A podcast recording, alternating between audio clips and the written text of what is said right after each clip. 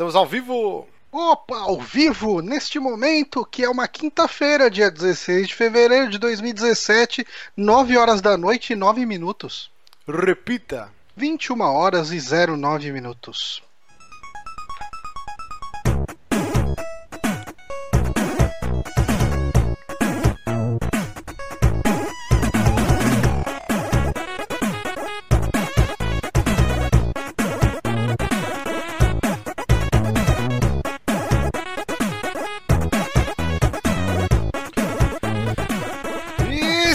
Começando mais um saque aqui nos.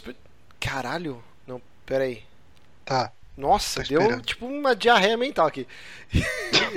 e estamos conhecendo mais um saque aqui nos Peramibos, episódio número 98. Eu sou o Márcio Barros. E aqui do meu lado, ele, o filho pródigo que voltou a São Paulo. Não quer mais saber, o Sul é meu país. Johnny Santos. Olá, eu estou aqui e eu fumei aqui agora há pouco, então minha mesa está com muito cheiro de cigarro, que é um pouco desagradável, mas estamos com ele também, Guilherme Bonatti, com seus lindos olhos cor de sangue.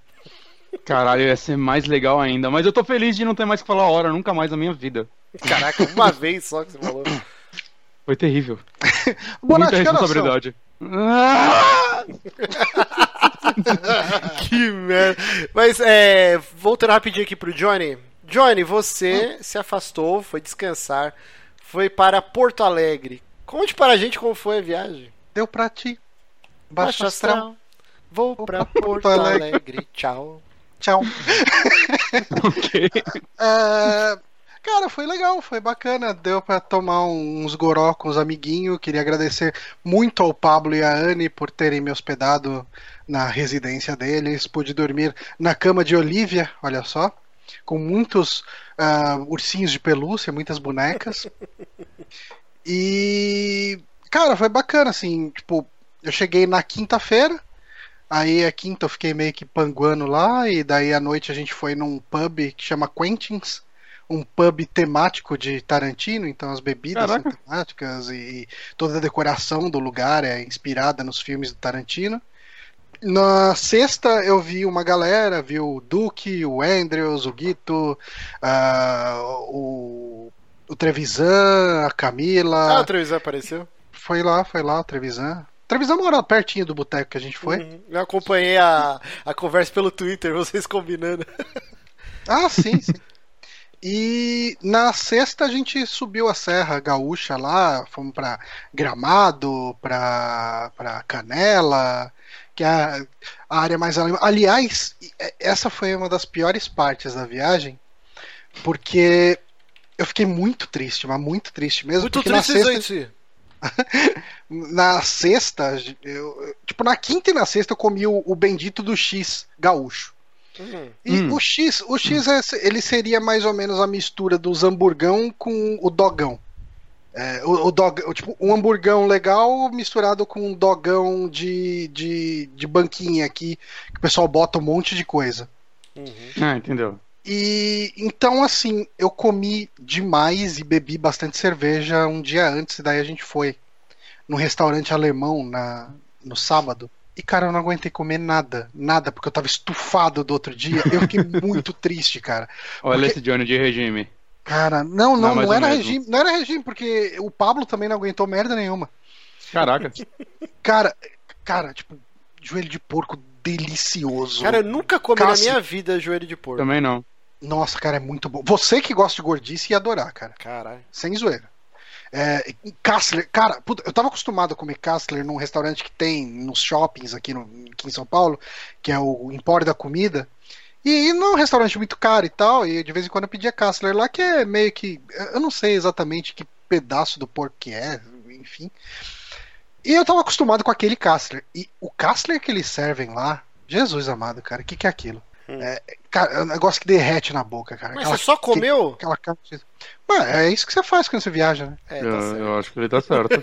Tá certo. É a melhor coisa que tem pra Vai fazer o quê? Vai no museu? Vai tomar no cu, velho. Mas o Johnny É. foi. Ah, Ah, deu, não eu, precisa eu do passei hambúrguer. na, eu só passei na frente ali. Só pra tirar selfie pro, Mas, pro Instagram. Eu, eu vou te falar, assim, agora a gente vai perder todos os nossos ouvintes porto-alegrenses, Eita lá, mas eh, eu me decepcionei um pouco com Porto Alegre, sendo bem sincero, porque Porto Alegre é muito parecido com São Paulo, cara. É. É uma cidade grande, é, né, cara? É, é, uma ver, é uma versão resumida, assim, tipo. É, mas, mas, assim, cara, eu mas gostei. esperava bastante. o quê? Praia? Não, mas eu esperava uma parada diferente. Que nem, assim, quando você vai lá pra, pra, pra Canela, pra Gramado, é uma parada meio diferentona, né? Hum. E... Nunca foi, mas. Imagina. É, é tem, uma, tem toda a arquitetura mais alemã e tal, daí tem essa ah, pegada ah, tá. aí. E Porto Alegre, cara, é, pelo menos ali o, o, lugar que eu tava, lembra muito uma mistura do centro velho de São Paulo com, tipo, Augusta, vai. Porque eu tava ali no, num bairro que chamam de Cidade Baixa. E tem um monte de bar, cara. Tem muito, muito bar e uns bares bem legais, cara. Eu, eu preciso uhum. rapidinho interromper só duas coisas aqui do chat. Aqui. O, o Matheus Forni, nosso querido lojinha, ele tá escrevendo Jornada 2, o livro dele. E aí ele tá pegando como inspiração coisas Super Amigos pra uma cena que tá rolando no livro dele que é eles estavam numa taverna, acho que jantando. Aí ele colocou aqui, ó, um trecho do, do livro que ele está escrevendo. Ó. O garoto sacudiu a cabeça e apontou para um sanduíche de coração de frango e uma cerveja escura, pressionando os olhos com as com as pontas dos dedos assim que o funcionário saiu. O Johnny comeu um lanche de coração de frango, postou lá no, no Instagram, Foi. tudo. Cara, lanche de coração de frango, cara. É muito bom. É assim, moída? Eles moem tive... o coração de frango? Pra virar um não, hambúrguer? Não, cara, não, não, não precisa virar um hambúrguer. É o coração de frango no pão, cara. Ah, que caído. E, eu, eu acho não, que eu experimentaria. Eu cara, é sei. é gostoso. É, é, coração de frango. Eu não gosto de coração de frango. É, ah, assim, na verdade eu não sei se eu não gosto. Eu, eu, acho assim, acho que a gente já teve essa conversa em algum momento, mas quase 100 edições, tá foda. Já tamo, tamo velho, o pinto não sobe mais, não lembro mais o bagulho. Mas o coração de frango é, é, tipo aquelas coisas que se você não comeu quando era criança, depois de velho você não tem coragem de experimentar. E eu não comi quando era criança. E eu não eu, tenho coragem eu, de comer Eu adorava. Eu adorava quando era criança. Hoje em dia, tipo, eu pego, sei lá, tem um churrasco, eu pego uns dois, assim, e tô satisfeito. Eu, eu, eu me enjoo. Tipo, ele perdeu um pouco a graça depois que eu fiquei velho chato. Mas eu, eu não sei. Eu, eu acho que eu experimentaria o lanche porque, tipo, é uma parada que eu nunca vi. Saca? É. Isso me, me despertaria uma curiosidade. Provavelmente eu não ia ser meu lanche favorito do rolê, mas eu, eu teria curiosidade. É o Matheus Forne perguntando se tem que fazer saudação nazista nas ruas de Porto Alegre. Cara, não, não precisa. Mas eu. Não era em Canela, foi em alguma outra cidade, eu não lembro que cidade que foi. Tinha um cara ostentando a camisa lá do Sul é meu país, com, com muito orgulho, assim. Ok. É, é, é complicado. Inclusive o cara tava com o filhinho e tal, tudo. Eu falei, ah, é. É, e rapidinho, rapidinho, mais um comentário que eu ia falar aqui. Aí, o Rafael Nonato colocou aqui, né? Que eu falei, pô, você foi lá pra Porto Alegre só pra comer. Aí ele colocou aqui, ó. Falou o cara que se cagou na cama do hotel de tanto comer nas últimas férias. é, guilty as charged. Mas, mas manda bala aí, Johnny. Então, mas eu tava falando do, do X. O, o, cara, eu comi dois X lá, né? Tipo, o, no primeiro dia foi um lanche bem legal, bem honesto, assim, era um lanche de, de coração de frango, com outras coisas ali e tal, tudo bem, bem gostoso, com molinho bem de boa e tal. E no outro dia, cara, a gente chegou e falou: puta, tá tudo fechado. A única coisa que a gente vai conseguir comer é X. Ah, beleza. Então, daí o Pablo me levou num que chama Speed. Quem é de Porto Alegre conhece a tradução do Speed. O Speed é um lugar onde os pombos. É uma lanchonete onde os pombos andam livremente. É, é, é um lugar que. É um lugar que, assim, Uh, desafia a compreensão de todo cidadão porto-alegrense como aquele lugar não é fechado pela vigilância sanitária. Assim, é, é, que horror. Tinha um lugar assim na, na Vila Madalena que eu almoçava às vezes, que era barato. Era uma, uma padaria que os pombos só entravam lá e foda-se. Aí às vezes eu, tipo, uma, uma velha faxineira ia sair gritando, assim, os pombos saiam voando, mas durava cinco minutos eles voltavam. Acabamos de receber uma doação de 15 reais do Thiago Emey. Eita porra! Falando Caraca. que o Marcha é underrated. Beijo na bunda de vocês. Eita porra, ok. Oh, muito obrigado, porque falaram que eu era o cara mais overrated da internet. Muito obrigado, claro. Thiago Emery. Thiago Emery, que, que, errou o próprio nick no YouTube, escreveu ah, Thiago Emery. É, é, verdade, é verdade. E ele nunca arrumou isso daí. Tá é, lamentável. Mas, daí, cara, o, o, Pablo me contou até uma história desse speed aí. Hum. Eu não sei se é do Speed ou de algum outro restaurante, mas ele me contou enquanto a gente tava lá que tava alguém servindo. O pessoal de Porto Alegre tudo conhece a história, tanto que ele foi contar lá e outra pessoa já conhecia a história quando a gente saiu pra beber com os ouvintes. Que, tipo, o cara tava fazendo um X ali, daí de repente vem um pombo na chapa. Ai, E- e-. Tipo, pisa na chapa e tal, tudo. E o cara, assim, ao invés do cara se abalar, falar caralho, né? Tipo, porra, sujou tudo aqui, né? Não sei o quê. O cara virou, eita, esse queimou todos os pezinhos, hein? Mas, cara, eu não lembro quem falou pra mim que tem um restaurante muito famoso, acho que é restaurante japonês. Sabe aqueles culinária show? Que fica tipo o chefe numa chapa gigante e tudo que tem lá você pode pedir pra ele colocar lá. E tem camarão, lula, o cara é quatro peixe, ele vai fritando, igual aparece em filme, né? E aí tem um esquema que os caras não lavam nunca a chapa. Eles só passam aquela espátula pra tirar a gordura, o pedaço de comida, mas a chapa nunca é lavada. E ela vai pegando o gosto de trocentos anos de comida. E é por isso que é saborosa a parada. É, reza a lenda que a chapa do Speed foi limpa uma vez em 2012. Mas. Mas assim, cara, eh, eu curti bastante a viagem. Eu acho que Porto Alegre é bem legal pela vida noturna, cara. É muito pub, muita coisa legal, tipo, pra todos os gostos, assim. Tipo, se quiser um barzinho de rock, tem. Quiser curtir um sertanejo, um axé, qualquer coisa, tem. E, e é muito, muito, muito bar, um praticamente do lado do outro, sabe? É um bairro inteiro cheio de bar. Então é bem bacana pra isso, pra essa vida boêmia. O, o parque lá que eu tava perto ali, que é perto da casa do Pablo, lá, o Parque da Redenção, ele é bem bonito. Ah, e assim, eu, eu, eu queria que o centro fosse mais bonito, mas eu sujo falando mal, falando do mal lavado, né? Porque o centro de São Paulo é nojentão também. Mas, é- agora o Dória tá cobrindo todos os grafites, tá bonito pra Aí vai caralho. Mas é assim, tudo bem pichado, sabe? Bem, bem decadente, assim e tal, mas que nem aqui, né? Não é diferente de qualquer centro urbano do Brasil. Muito bom. E aí vocês fizeram lá, você, você comentou por cima, né? Mas vocês fizeram de uma cervejada e foi uma galera, né? Te conhecer, que nem falou, o Duque, o Andrews, é, foi mais o Trevisan, e aí, como que foi que você deu PT? igual, igual no Amiibo. no Amiibo Ah, não, Esperança. não, não. Aí, dessa vez. O meu PT foi só aquele PT estomacal de você se sentir cheio, estufado e não aguentar mais. Eu pedi a- Às vezes é pior do que de bebedeira, cara. Mas é, cara, tipo, eu pedi o- a saideira, né? Porque a gente tem que oficializar a saideira, né? A saideira precisa ser oficializada. E o pessoal falou, você é maluco de pedir uma saideira e tal, tudo. A gente saiu, cara, eu, o Moro, o. Enfim, quem ficou ali até as últimas, a gente saiu de lá se arrastando pelo chão, assim, porque não aguentava mais nada. E é lógico que a gente foi comer um pastel logo depois. porque- Nossa senhora. Mas era um pastel, era um pastel uruguaio. Tem uma Pastel massa diferente.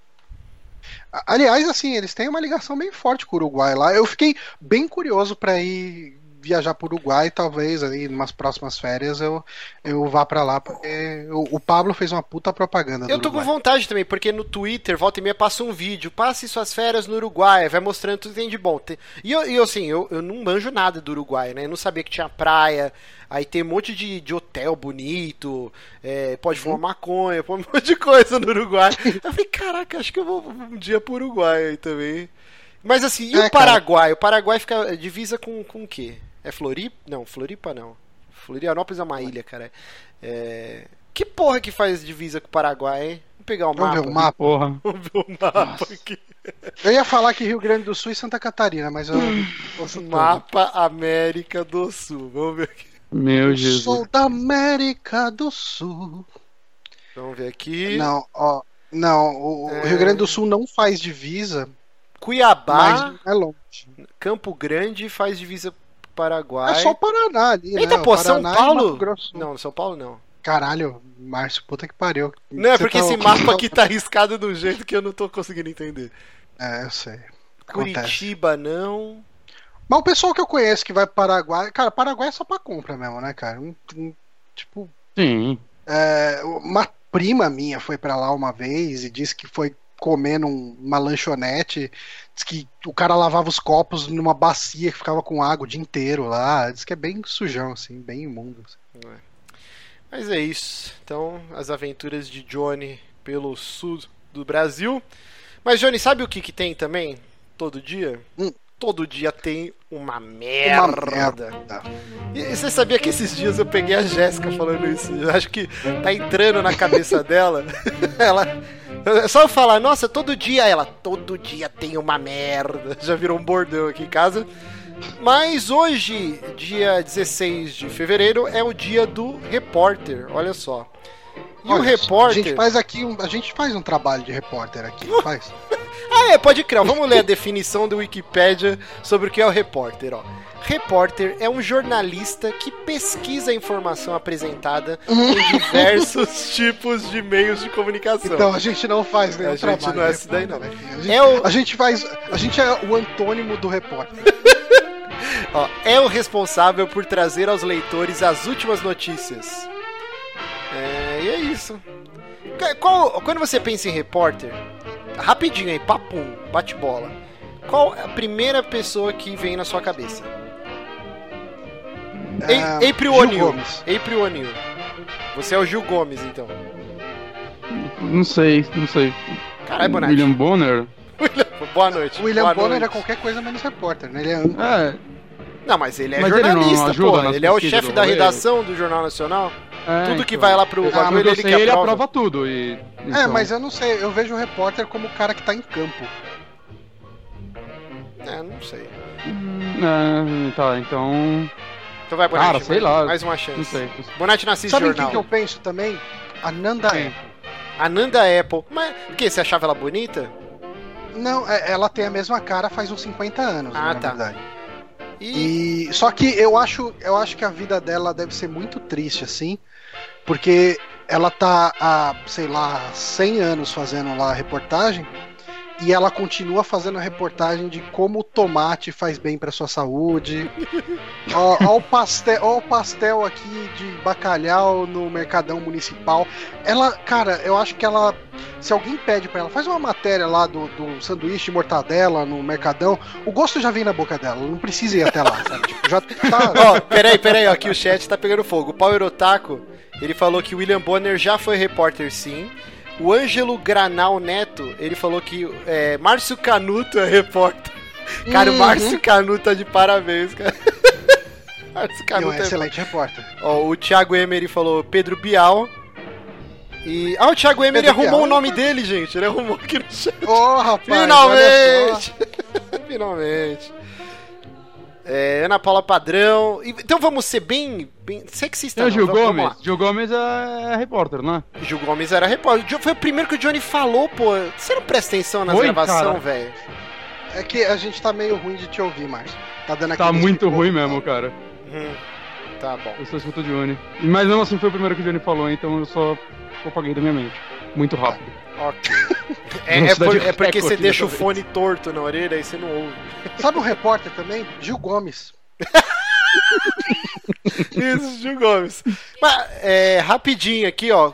Qual o repórter ou a repórter mais bonita da TV brasileira? Mais bonita. Celso Russomano. Nossa senhora. Eu, eu não sei o nome de ninguém, gente. Eu vou ser honesto, eu não sei o nome de ninguém. Tem um vídeo maravilhoso no YouTube que o Celso Russomano ele toma um soco na boca do estômago de um tiozão, cara. Vocês já viram esse Caralho. vídeo? É muito fera, cara. Ele vai tentar invadir a casa do maluco, aí o maluco pega ele assim pelo colarinho, rasga a roupa dele e dá uma assim, ó. Pei! Tipo golpe do, do seu madruga, assim. É muito tosco o soco. É pum! Na boca do estômago, o Celso Russomano sai tudo torto, assim. Ah! Aí vem a polícia, cara. É muito bom esse vídeo. Mas é isso. Nunca vi. É, eu ia falar, sabe quem eu acho muito bonita? Eu esqueci o nome. Tem uma gordinha que apresenta o Jornal da Globo. Peraí, peraí, cara. Eu vou ter, vou ter que te interromper, porque o, o Felipe Pimentel, nosso grande amigo, ele trouxe uma notícia que precisa ser comentada aqui no podcast. Desculpa interromper. Mas a, a notícia aqui veio através de um tweet. E o tweet eh, diz o seguinte aqui, o tweet de arroba BC, eh, Bchartsnet. Ah, ele é um print de uma conversa de Nicole Baus para Veridiana Freitas. Meu cu deve ter mel. Todo pau que cago você quer chupar. Que isso? Que horror! Eu acho, que a briga, eu acho que a briga caiu um pouco o nível aqui, cara. Caraca, que horror, Johnny. Você traz isso daí um programa da família brasileira aqui, a gente falando. Qual que é o nome da, da gordinha que apresenta o. Ah, a Jéssica falou, Cristiane. Essa, eu acho essa gordinha tão bonitinha, cara. Há muitos anos que eu acho ela bonita. Cristiane Belajo. É, Jéssica, lembro. eu vou botar aqui a foto. Mas- Cristiane Belajo. Pelágio, tá aqui a foto. Belajo. Pra quem tá assistindo ao vivo, lembrando que você pode acompanhar esse programa ao vivo todas as Ah, quintas-feiras, sei que às nove da noite, no youtube.com.br superamigos, ou nas segundas em formato MP3, lá pelo, pelo feed que você usar, é só digitar Superamigos, ou no soundcloud.com.br superamigos, que eu solto o programa sempre sexta-noite ou no sábado, ou no nosso site superamigos.com.br. Lembrando que se você gosta do nosso trabalho, nessa loucura que é esse podcast que a gente tá 30 minutos falando sobre nada, cara. Tipo, a gente já falou, na- já falou de tudo e Nada. falou de nada. É, nem começamos o programa ainda, mas você pode ajudar lá no Apoia-se, no apoia.se barra superamigos, ou também no Superchat aqui, para quem acompanha ao vivo, você pode digitar um texto e doar lá um real, dois reais, ou fazer igual o Thiago Emery que acabou de doar 15 reais aí, vai ficar o seu texto lá em destaque no chat e também dinheirinho que vem pra nós, pra comprar joguinho, pra ir no cinema, pra pagar as contas do site, pra gerar conteúdo. Agradecemos muito. Agradecer também nosso querido Power Otaku, que é o, o supervisor aí, a, a Bedel no colégio, tinha a Bedel, lembra? A inspetora. Power Sim. Otaku é a Bedel aí do chat, então se você estiver falando muita groselha, fazendo spam, ele vai te quicar, porque ele tem o poder. Toda semana ele tá aí um beijo no seu coração, Power Otaku.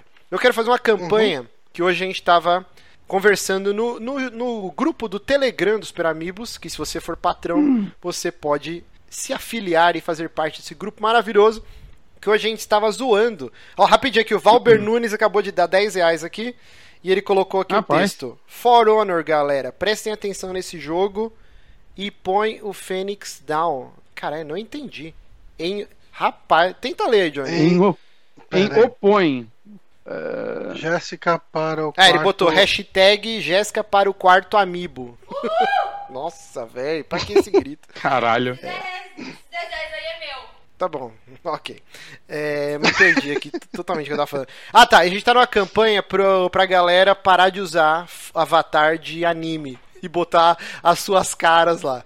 Então, Maxon Ah, tá Lima, Power Rapaz, tá vindo, só- tá, tá vindo vários aqui de anime, né? Não, não, eu digo lá no grupo do Telegram. Aqui no, no YouTube é Terra Sem Lei. Mas estamos com a campanha pra galera parar de usar fotinhos de anime. E o último recadinho pra gente começar esse programa que já está gigantesco e nem começou. E nem começou. O Honório, nosso querido amigo, patrão, ouvinte, ele deu uma ideia que a princípio eu falei, putz, vai dar uma dor de cabeça, eu quero evitar a fadiga. Mas depois eu falei, ah, quer saber? Foda-se, vamos tentar. O que? O filme do Wolverine, o Logan, vai estrear dia 3 de março. Mas estreia é foda, é logo emendado no carnaval. Então, aí o que, que a gente pensou? Dia 12, que é o domingo depois da estreia, né? Não, Hum. peraí, não faz muito sentido isso. Dia 3 é sexta. Caralho, cadê o calendário? Deixa eu pegar aqui, ó. Eu não sei mais o que tá Ó, o acontecendo. filme Isso- estreia Ah, dia três é 3. sexta. Dia 5 é um domingo, só que já vai estar tudo emendado no carnaval, vai estar meio cagado. Dia 12 de março, que é um domingo, depois eu vou fazer um post certinho. A gente tá combinando de todo mundo ir assistir o filme do Wolverine junto, no IMAX, lá no Shopping Anária Franco, no Cinemas UCI. Como que vai funcionar isso para dar certo? Eu vou ver as sessões. Ainda não abriu, o pessoal já tentou hoje, o Gilmar já tentou comprar e não deu certo. Assim que abrir para comprar o ingresso, eu já vou fazer um post, vou avisar no Twitter, vou botar no site. Gente, tal sessão, sala tal, tal horário, todo mundo compra, já correndo. E aí a gente vai assistir o filme e sair do filme, depois nós vamos tomar uma cerveja e ficar batendo papo com, com a galera. Então fiquem ligados aí, vamos ver se vai dar certo, se vai ser um- uma dor de cabeça foda. Eu quase derrubei meu monitor aqui. Não É vai ter isso. dor de cabeça. No máximo, você vai no cinema sozinho. Não, eu sei, mas é que às vezes a galera quer ir, só que aí desen- não consegue pegar a sessão e tal. Mas vamos tentar É, fazer dar comprar certo aí, que vai ser legal. É, é isso. A Mi Box vai voltar, Johnny, ou vai deixar pra depois do carnaval? Acho que pode voltar, né? Bom, se- a gente tá. A gente tá no meio de fevereiro já, né? Vamos, vamos deixar virar um março. mês? Então, beleza. Então a gente E volta. Daí, a partir março. do primeiro programa de março, a gente começa a colocar. Mas só fazendo um teaser aqui, o Duque deu esse Olha! singelo livro aqui: Roda!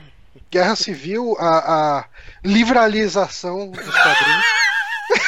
A livralização da quadrilização.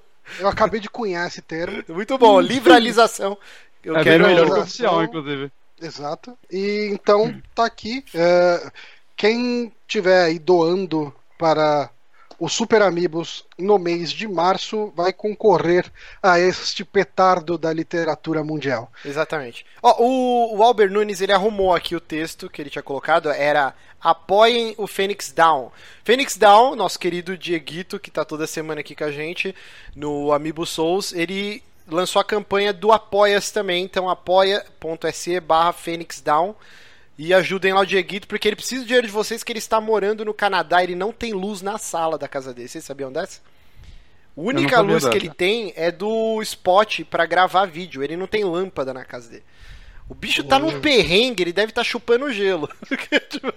Tá sem dinheiro. E aí, se vocês não ajudarem lá, ele vai virar caixa de mercado. Ele falou que já entregou o currículo no Walmart e está, tá vendo o que, que ele vai fazer lá. Tá ilegal no Canadá, sabe como que é. Então é isso, chega, né? Vamos para o nosso Chega. bloquinho de indicações. Hoje eu não vou indicar nada. Por quê? Não estou jogando nada? Estou jogando. Estou jogando The Witcher 3. Eu comprei. Agora eu, eu até tuitei, né? Eu tenho Witcher em todas as plataformas possíveis. Eu comprei no Xbox. Aí depois, quando eu troquei a placa do PC, eu falei, vou comprar agora no PC e jogar tudo no Ultra. Aí no meu PC tá meio baleando, né? Aí eu comprei agora pro Play 4. Então, agora eu tô rejogando o Witcher tudo de novo. E, e Você eu não, não foi direto pra DLC? não, não, eu tô desde o zero, cara. Eu vou fazer tudo. É o que eu fiz também. Nossa, que passado. jogo maravilhoso, meu Deus. Não enjoa essa porra, cara. É muito bom esse jogo. Eu já tô com umas 30 horas já. E é maravilhoso. Melhor jogo da geração. E ó, vou te falar que eu comecei a última DLC, cara, e. Caralho, eles conseguiram deixar o jogo mais bonito nela, cara. É, O mapa é muito mais da hora, assim, do que o mapa normal. Ah, é, não, ele sim, se passa sim. numa região. Ele se passa numa região que não tá rolando a guerra, né? Então Uhum. é tipo muito colorido e bonito e lindo e planta pra caralho e uns monstros novos. É só pra Novos. galera entender. A primeira expansão, o Hearts of Iron, né? Acho que é o nome. Deu branco agora Heart of- aqui.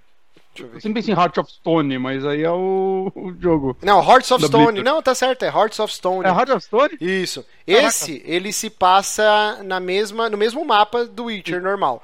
E o Blood uma- and Wine, nova lá. o Blood and Wine é um mapa inteiro, uma localização totalmente nova que simula a Uhum. Gigante. França e um pedaço da Itália, assim. É, tem vinícola, Exato. inclusive você é- pega uma vinícola pra você com o Geralt e você meio que vira a sua base, assim. Muito foda, Sim, cara. sim. Estou jogando Tem aqui a versão novas também, tem muita coisa legal. As duas trazem mecânicas novas, mas essa outra traz umas coisas muito legais mesmo. Jogaço, jogaço. E Uhum. é isso, tô jogando Witcher de novo. Eu não vou ficar falando do Witcher aqui, porque a gente já fez um programa gigante, duas Ah, horas e sim. caralhada. Sempre fala do Witcher.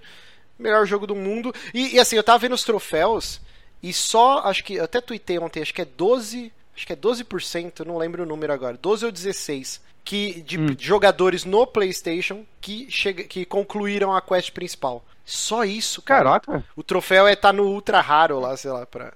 No ah, mas imagina o, assim. o Skyrim, então, que você nem sabe qual é a missão principal mais no Exato. jogo. Mas isso daí, sabia? É uma parada Eu engraçada. estaria, nessa, eu, eu estaria nessa estatística, porque eu dropei no- bem no começo. Não, mas assim, É, isso é é engraçado. Se todo jogo que você for pesquisar o troféu de concluir a quest principal, você vai ficar decepcionado, cara. Porque saiu uma estatística, eu não lembro uma matéria, se foi no Kotaku, já faz um tempinho isso daí. Que é muito difícil as pessoas terminarem os jogos. A grande maioria da galera joga um tanto, ah, gostei pra caramba, mas o cara não continua jogando, ele segue a vida, vai jogar outra É, coisa. também jogos grandes, assim. É, então. Mas, cara, você é de sabe Dark Souls. eu conversando com, com o pessoal do, do trabalho, assim, pessoal que joga, não se interessa tanto por videogame Uhum. quanto a gente. Cara, tipo, teve gente que chegou e falou: Cara, eu acho que eu nunca terminei um jogo. Sabe, tipo, o cara tem um videogame, tem Xbox 360 em casa, assim, tudo, mas. Às vezes joga mais online também. É, né? não, não é nem questão de jogar online. Tipo, joga, bota um fifinha lá pra quando vai a galera, joga, sabe? Mas o cara Uhum. nunca terminou um jogo, sabe? É, não, é, mas isso Mas- era bem comum na, nas gerações 8 e 16 bits, né? Que assim, eu não sei vocês, mas cara, acho que eu não zerei quase nada nessa geração. Eu Eu, na jogava em não. loop, alugava sempre a mesma porra, mas não, E- não chegava ao mais. final dos jogos. Ah, PlayStation e PlayStation 2 também não zerei quase nada, porque pirataria, né? Você tinha todos os Uhum. jogos do mundo e queria jogar todos. Saca? Eram pouquíssimos os que eu Mas já era viu? diferente, cara. Já era, Uhum. os jogos já eram feitos com uma outra mentalidade. 8 e Ah, 16 sim, sim, bits mas- era tipo é, pontuação e o jogo difícil pra cacete pra, pro, pro cara ficar jogando durante meses, assim, né?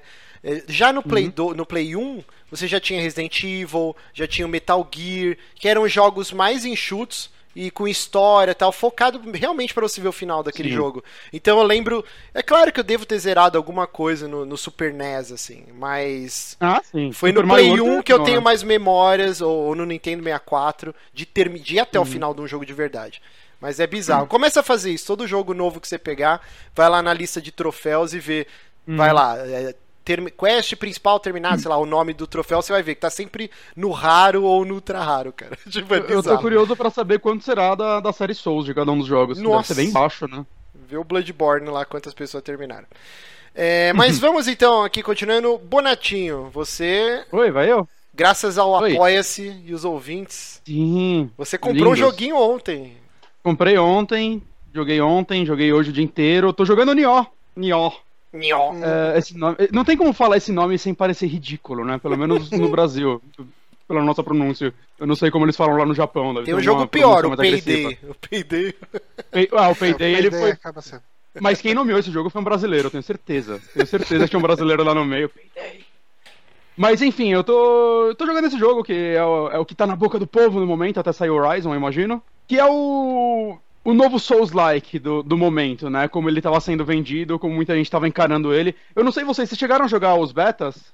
Eu joguei os dois. Quer dizer, teve três, né? Eu joguei Teve só três, o primeiro e o primeiros. último. O primeiro eu É. achei uma aberração, uma bosta Horrível. sem tamanho, horrível. E aí Uhum. o, o segundo eu não quis jogar porque eu fiquei com um gosto muito amargo por causa do primeiro. Só que aí todo mundo falou: caralho, melhorou muito, tá Melhorou totalmente muito. diferente. E aí o terceiro eu baixei e realmente é outro jogo, mais na pegada Hum. Bloodborne, né? Porque ele é um Dark Souls mais ágil, né? Ele fica. Ele não é tão ágil, meio acho, termo. quanto- é, o meio termo entre a série Souls Uhum. e Bloodborne. Mas mesmo assim, essa temática Japão feudal, assim, não, não, me, não me interessa, não me cativa. Eu... E aqueles Ah, dolinho, cara, tem, tem uns Eu bonequinhos. adoro os dolinhos, cara. O dolinho, cara, isso me afastou muito do jogo. Eu falei, ah, não vou comprar não, cara. Um dia eu pego em promoção.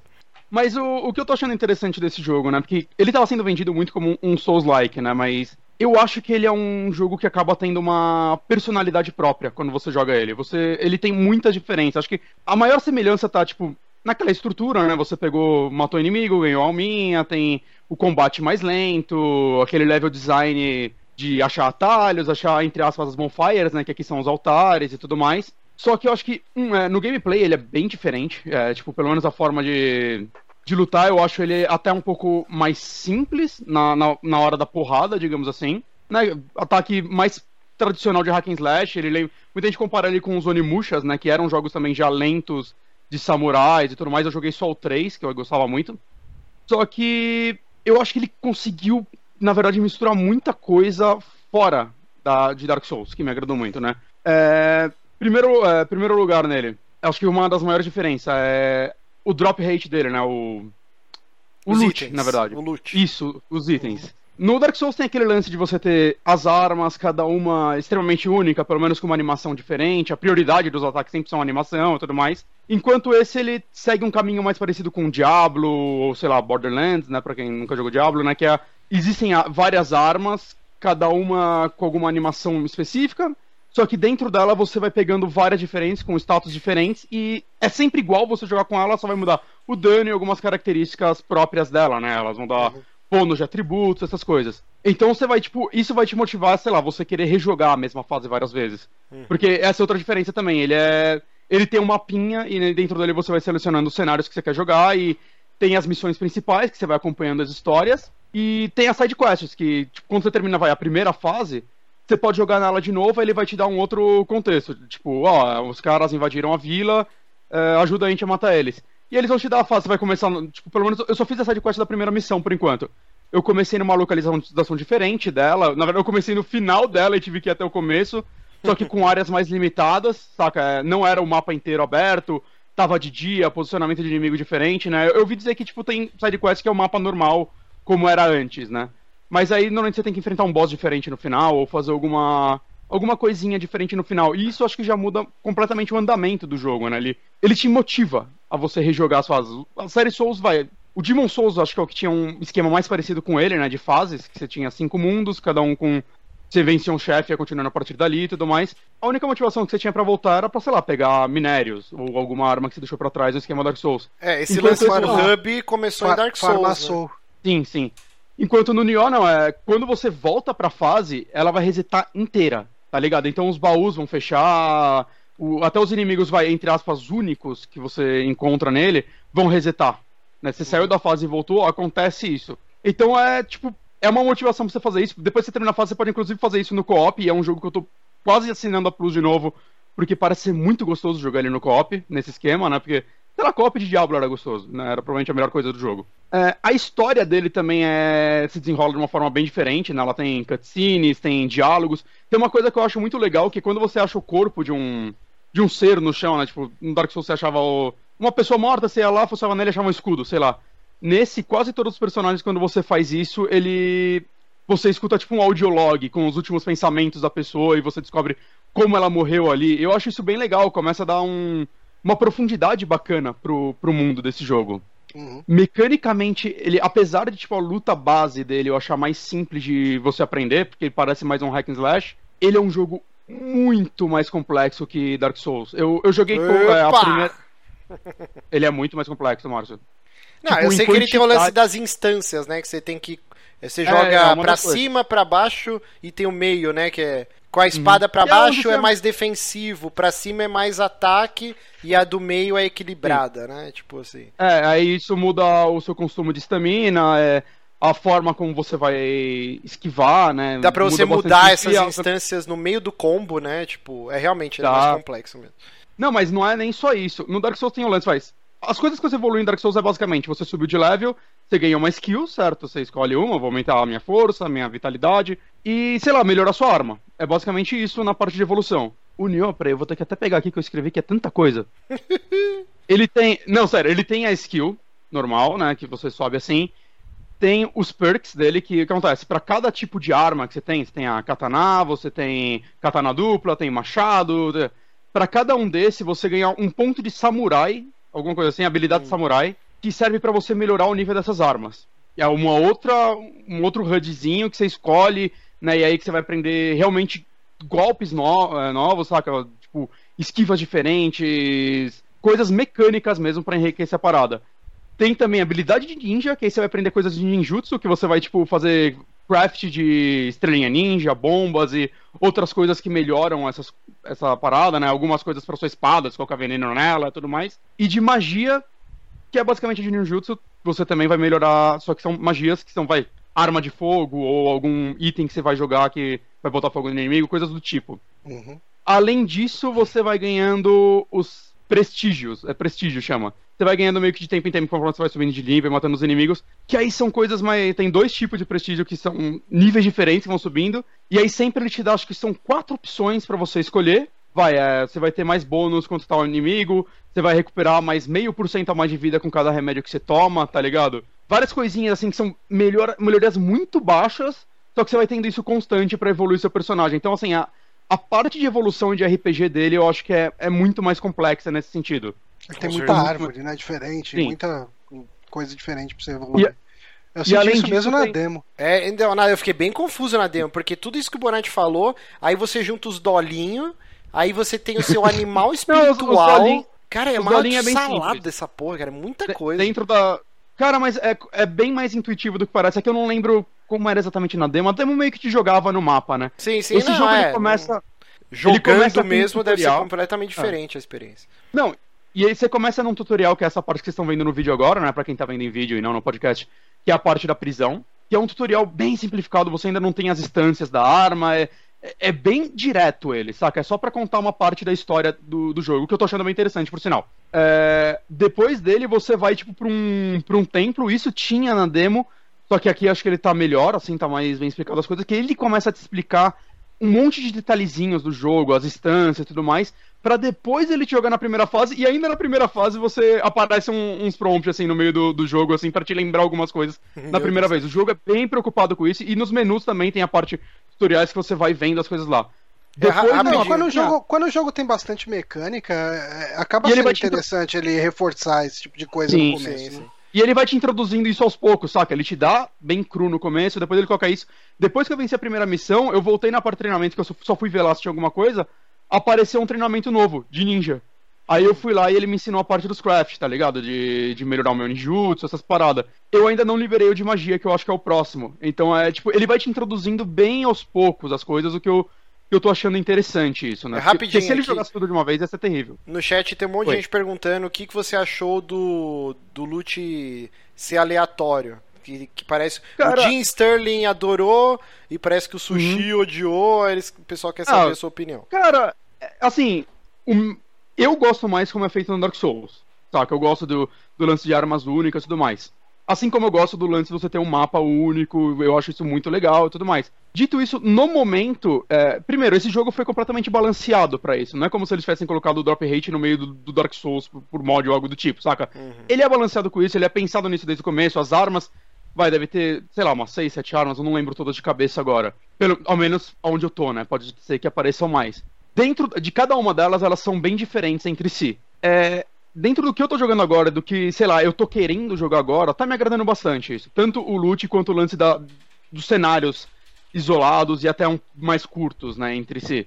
Né, eu não sei, eu acho que se o jogo tivesse toda a complexidade mecânica de armas e de mundo do Dark Souls, nesse exato momento eu teria preguiça de jogar ele. Como esse jogo tá inteiro balanceado pra isso, sei lá, eu, eu nenhum momento pra mim eu cheguei numa parte que eu, sei lá, eu venci os dois primeiros chefes de verdade fora do tutorial, né? Eu tô liberei o terceiro mundo agora.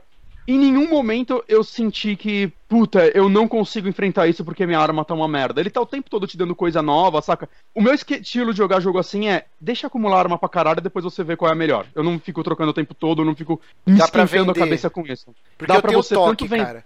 Eu tenho toque quando o inventário fica cheio de coisa, me dá um circutico. Então, dá tanto pra você trocar por almas, né? No jogo não chama alma, mas eu esqueci o nome. É, quanto pra você no armeiro que você encontra no menu depois, você pode desmontar ela pra pegar material pra você tipo evoluir outras armas ou construir, fazer craft de armas novas e tudo mais. É, eu não, é, e não, e dá pra, e dá- verdade. E dá pra você vender pelo dinheiro, porque alma e dinheiro é separado nesse jogo. Não é a mesma coisa. Você não usa dinheiro pra comprar item. Você usa, quer dizer, você não usa alma, alma para comprar item. Alma é pra level e algumas outras coisas. E o dinheiro é pra você comprar item, evoluir item, essas paradas todas, né? Já, já diferencia aí também. Um- Uma coisa que eu achei muito foda desse jogo e que talvez, né, a gente não sabe quão orgulhosos são a galera da From Software, mas seria interessante eles introduzirem isso nos próximos jogos, né?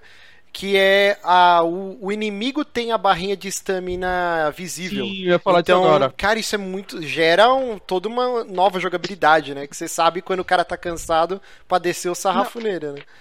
E não só isso, é. Vai o lance de você, tipo, seus golpes é, derrubam. O inimigo nesse jogo ele se comporta muito mais como um player do que no Dark Souls, né? No Dark Souls, apesar de, de ter suas regrinhas ser parecido, o inimigo, tipo, sei lá, ele, ele tinha golpes que abriam mais a guarda dele, mas normalmente eram monstros. Tinham monstros bem diferentes do, do player. E aqui não, os inimigos são samurais que usam as mesmas armas que você usa, né? Tem alguns monstros, é claro, mas é. Pelo menos até onde eu tô é a minoria, talvez no final fique mais complexo isso. E dentro da luta você tem que ficar de olho realmente na barra de estamina dele. Pra... Que por sinal, isso daí parece que não vem habilitado nas opções. Você tem que habilitar a parte. Não sei de quem foi a ideia de não deixar isso habilitado de começo. Né? Eu não sei quem não gostaria de ver isso. Mas. Não, porque tem muito lance. Quando a barra dele esvazia, ele dá um. fica em stun por um tempo. Então, se você bate nele, ele cai no chão e você pode fincar a arma nele, ou com os lances que eu te falei de você comprar habilidades específicas pra arma com, com os pontos lá de samurai, você ganha golpes específicos por aí. Você pode, tipo, aprender um fincão de espada que vai tirar um. O Márcio tá rindo muito, eu quero saber. Não é, a Tá Jéssica, a. Jéssica pagou dois reais a aqui no Jéssica dois superchat e escreveu amostra as tetas e me deu aqui uma, É. uma nota de dois reais aqui. e aí é claro que eu tive que mostrar minhas tetas aqui no chat. E outra coisa que eu senti nos boss, no- nesse caso, é diferente de Dark Souls, lembrando que esse jogo é da, é da Ninja Theory, né? É Ninja Theory ou Team Ninja? Eu sempre Não, Team duas. Ninja. Ninja Theory e a galera do. Involved. Não, Involved, que, não, que caralho. Involved, cara? Enslaved. Enslaved. Jogão. Jogaço. É, os chefes, pelo menos pelo que eu senti nesse jogo, eles têm uma pegada mais. um pouquinho mais Ninja Theory até. E você acha caralho. que, que a Team Team Ninja, Ninja. caralho. é- calma, a Team Ninja é o estúdio do Ninja Gaiden, né?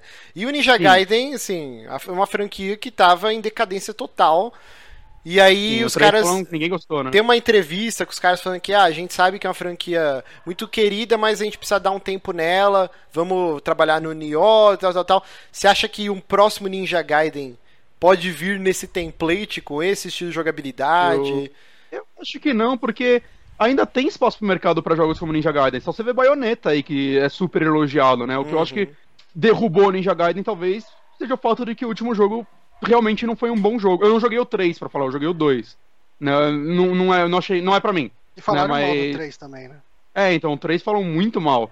Então eu acho que, sei lá, é- talvez seja o fato de ele ser um jogo ruim mesmo, porque tem espaço no mercado pra isso, né? O último Devil May Cry, que esse sim foi feito pela Ninja Theory, também Sim. é, é um bom jogo. Esse é um bom jogo. Eu gostei pra caralho, né? Tem- os fãs têm suas ressalvas, mas no, no geral eu vejo o público geral gostando dele.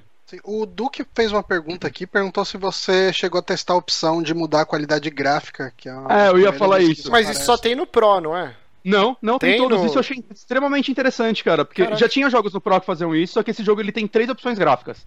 Né? Chama ação, filme e filme variado. A ação, no PlayStation 3, é, 4, caralho, no 3.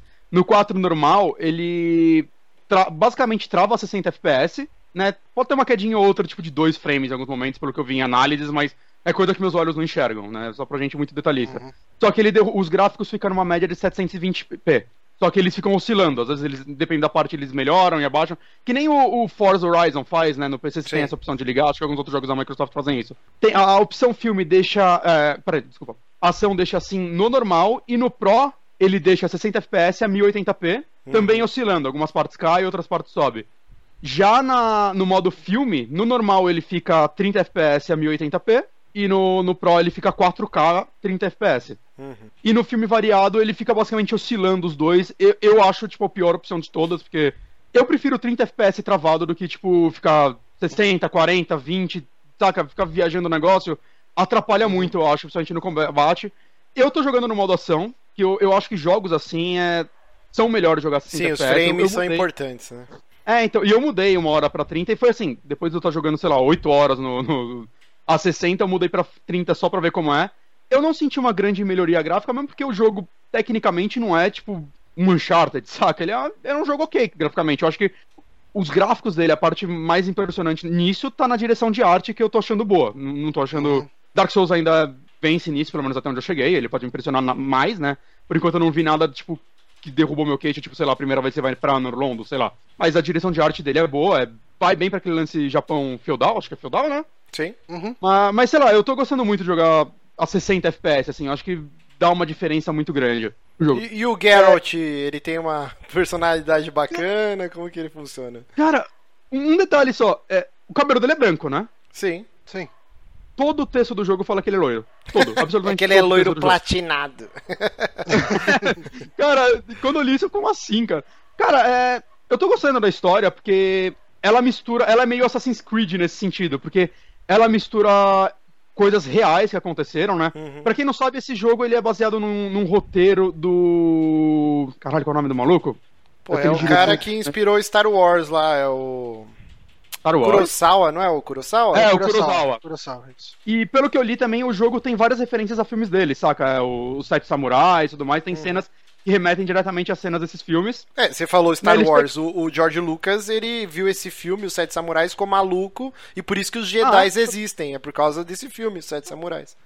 Esse filme é extremamente influente, né? É um filme que eu deveria ver um dia. Falam, falam Eu que ele é te- muito bom. Eu tenho o DVD dele lacrado aqui em casa e nunca. Cara. É. E pegaram o roteiro dele, aí ele morreu sem nunca finalizar. E o filho dele, acontece em 2006, quando esse jogo foi anunciado. Não, foi anunciado em 2004, ele foi entrar em produção, e acho que o primeiro trailer, sei lá, foi em 2006. É, tipo, demorou mais que The Last Guardian essa porra pra sair. Era inicialmente pra. O filho dele ia fazer um filme e em paralelo o jogo ia sair sobre esse roteiro. Ia funcionar os dois juntos, tipo o Quantum Break, tá ligado? Parece a ideia inicial. Né, A ideia do filme flopou e tudo mais. Eu não sei o quanto o filho dele acabou tendo envolvimento no jogo. Talvez, sei lá, só revisão de roteiro, alguma coisa do tipo, mas pelo que eu vi, mudaram muita coisa também do, do obviamente, né? Porque envolve monstros o jogo. O jogo. Sim, tem personalidades Né, que existiram, mas aí no jogo Uhum. aparece, tipo... O seu personagem, ele existiu, é o William alguma coisa. Ele é um, um, Irlan- um um inglês que nasceu na, na, na, na Irlanda. E a, e a história é Caraca, peraí, como que funciona isso? Se ele Então, nasceu na. Irlanda, ele é irlandês, Ah, foi cara. nacio- Então, mas, é, sei lá, é, Irish Born English Sailor. Eu acho que ele foi naturalizado na Inglaterra depois, provavelmente. Não, não, Irish tá, born ele é irlandês, English, English sailor é porque ele depois ele virou um mar- marinheiro pela Inglaterra.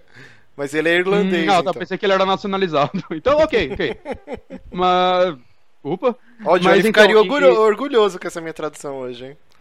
Ó, Sim, mandou bem. eu também tô. Obrigado. E na história, basicamente, tipo, o exército inglês contrata ele pra ir atrás de umas pedras aí que basicamente é a, é a alma do jogo, né? Que você usa pra subir o nível. Ele vai atrás, ele pega essas paradas e depois ele desco- ele descobre que o que ele fez fez a Inglaterra ganhar a guerra contra a Espanha. E por conta disso, o começo do jogo você tá numa prisão espanhola Uhum. e você vai ser executado. E aí o jogo basicamente você consegue fugir dela no começo e navega para pro Japão, que é onde o cara que te enganou tá e tudo mais e vai envolvendo você, tipo, um- uma perseguição a ele, né? Você quer se vingar. E só que no meio eles vão colocando vários elementos, tipo, uma das primeiras personagens que você encontra é o Hanzo Hattori, Uhum. que é o personagem que aparece até no Kill Bill, né? Ele faz as Sim. espadas, ele é um personagem que aparece em vários filmes japoneses, na verdade, né? Sobre o tema, ele é um Ele até, É ele um até é um personagem de Samurai Shodown, né? Ah, é? Não sabia. Ah, Eu- o, o ninja, o ninja preto lá era Hattori Hanzo. Ah, é? ah, legal. E parece que vão aparecendo vários personagens que realmente existiram. Não sei dizer se todos foram contemporâneos ou não. Né? E fazendo essa mistureba Assassin's Creed. Que, que eu tô achando interessante, saca? Pelo, pelo fato da história ser contada tanto por cutscenes, quanto ele- eles roubaram também o lance de. Ah, você vai ler o item e você vai descobrir de quem era esse item e tudo mais. Alguns itens mais específicos, né? Tipo, os itens da. Como eu comprei o jogo. Eu não comprei em em pré-venda, mas eu ganhei o bilhetinho lá de pré-venda, porque no Brasil funciona assim pra sempre, né? Você vai na Saraiva e compra assim. Eles nunca. Não, o Day One Edition dura até acabar. E vem umas armaduras que vai, tipo, falando por quem elas foram forjadas, o ninja que fez. O ninja, o forjador que fez elas desapareceu, sei lá o que lá, elas são feitas disso e daquilo. É interessante, saca? Como tem arma pra caralho, é claro que tem descrições genéricas ou repetidas, mas as principais você, tipo, eu ganhei a roupa ninja do, do Hanzo Hattori. Pelo menos no jogo ele é Hanzo Hattori, não sei se é invertido, não sei Eu se acho que no jogo É. inverteram pra Hattori Hanzo. Não, não, eu acho que eh, no coisa lá no, no, ah, no Samurai Shodown eles falam, eu acho que é meio tradição no Japão você falar primeiro o sobrenome depois o nome. Ah, sim, sim. Ah, isso é verdade. Mas, então, é, sei lá, acho que. Eu tô gostando pra caralho desse jogo, eu joguei tipo o dia inteiro hoje essa porra. É, eu tô gostando da variação do- dos cenários, pelo menos os que eu joguei são bem diferentes entre si. A boss battle eu tava falando, eu acabei não concluindo, né? Ela tem uma pegada diferente, assim, o segundo chefe ele já tem uns golpes que ele tipo meio que voa, e você tem que abrir espaço e tudo mais. É difícil pra caralho, eu achei, eu terminei com a mão formigando, que é perigoso. Isso é princípio de infarto. É, na- no fio, principalmente nas boss battles, eu achei que tem um fio muito diferente de Dark Souls mesmo, assim, é, é a parte que a Team Ninja, acho que se soltou um pouco, não chega a ser a, a loucura que é o Ninja Gaiden, o chefe também tem a barra de stamina, então você tem que ficar de olho nisso, né, alguns golpes específicos, tanto do chefe quanto de alguns monstros que você vai encontrando, eles abrem tipo uma, eu não lembro o nome, um, uma névoa em volta dele, no chão, fica meio cinza o cenário, quando você fica lá no meio, sua estamina demora pra caralho pra recuperar. Aí você usa a mecânica, que eu não comentei que é super importante, que é sempre que você acaba um combo, basicamente, você tem que apertar R1. Sim. Vai brilhar umas luzinhas, isso vai ajudar a sua estamina a encher mais rápido. E tem um momento super preciso que você usa isso, que ela vai encher extremamente rápido. E se você usa isso nesses momentos que ele tá dentro dessa névoa, você vai quebrar ela. Mas essa É, liberando névoa é só quando tem os é, Yukai, né? Que são os demônios, né? Exato, Sim. exato. São eles que fazem isso. Né, É tipo uns golpes deles que eventualmente criam elas. Uhum.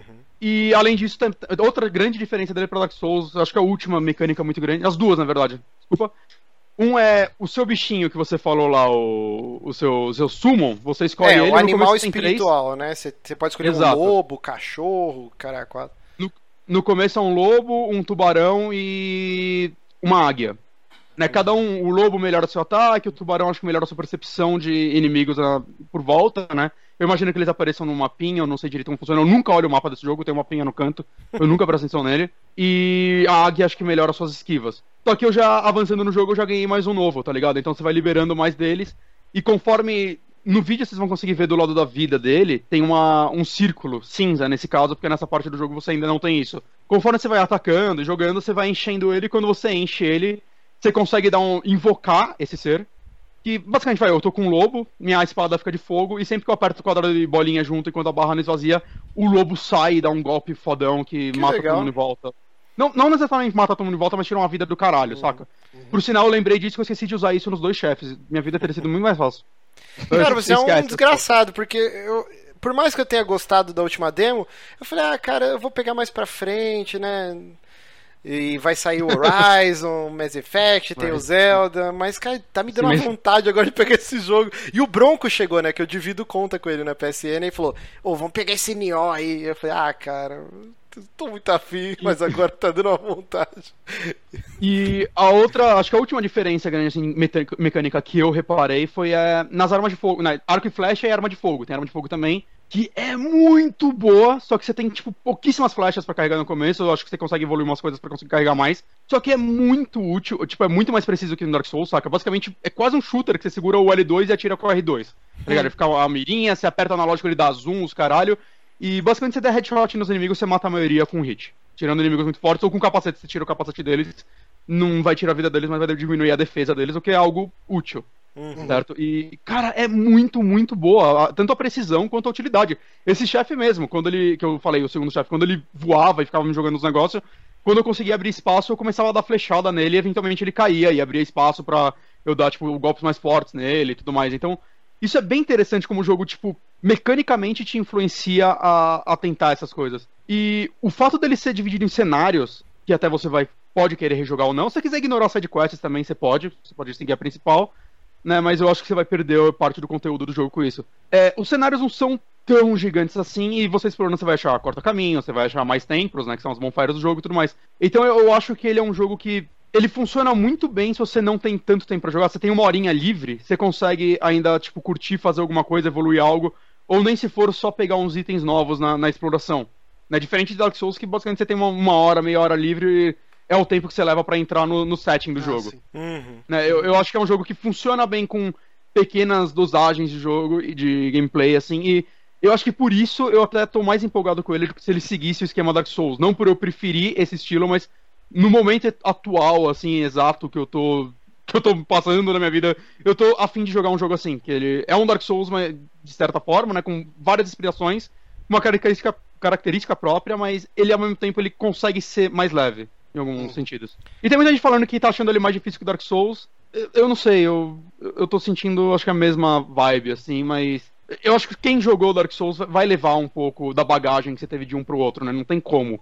Você vai saber que você não vai poder jogar ele como God of War, você não vai entrar no meio de um milhão de Ah, sim. inimigos. Então, é difícil comparar os dois. Acho que cada um tem suas peculiaridades, né? Ele ele é mais Você complexo, pagou, mas você pagou quanto nele? 199 é o preço normal. Eles pegou E- é físico, né? Físico, físico. Ah, tá. E, e, como eu disse, por, por ele ter- ser mais complexo, ter muito mais coisa, ele acaba sendo inicialmente mais difícil pra você aprender tudo. Provavelmente você não vai usar tudo, sei lá, eu tô. A instância eu tô usando basicamente a instância do meio o tempo todo. Saca? Eu imagino que pra inimigos específicos seja legal variar, eu ainda não senti uma necessidade disso. Mas por conta disso, ele também abre mais leques pra você de superar seus, os desafios dele, né? Ó, isso só- é, bem interessante, ele usa muito bem isso. Anotem aí, o pessoal colocou aqui, né? Tipo, pra fazer tipo o Amiibo Souls, né? Do Nioh. E aí, puta, que já se perdeu aqui no chat, mas. Ah, não, o Thiago Ah, Bernardes dos Santos colocou Amibó. tá que pariu. É, guardem esse nome aí que pode ser uma atração futura. Mas é isso, né, Bonatti? É isso. Não, tá, falei pra caralho, né? Desculpa, falou gente. pra caralho, mas falou bem, fazer agora eu fiquei muita com vontade pra de jogar essa porra.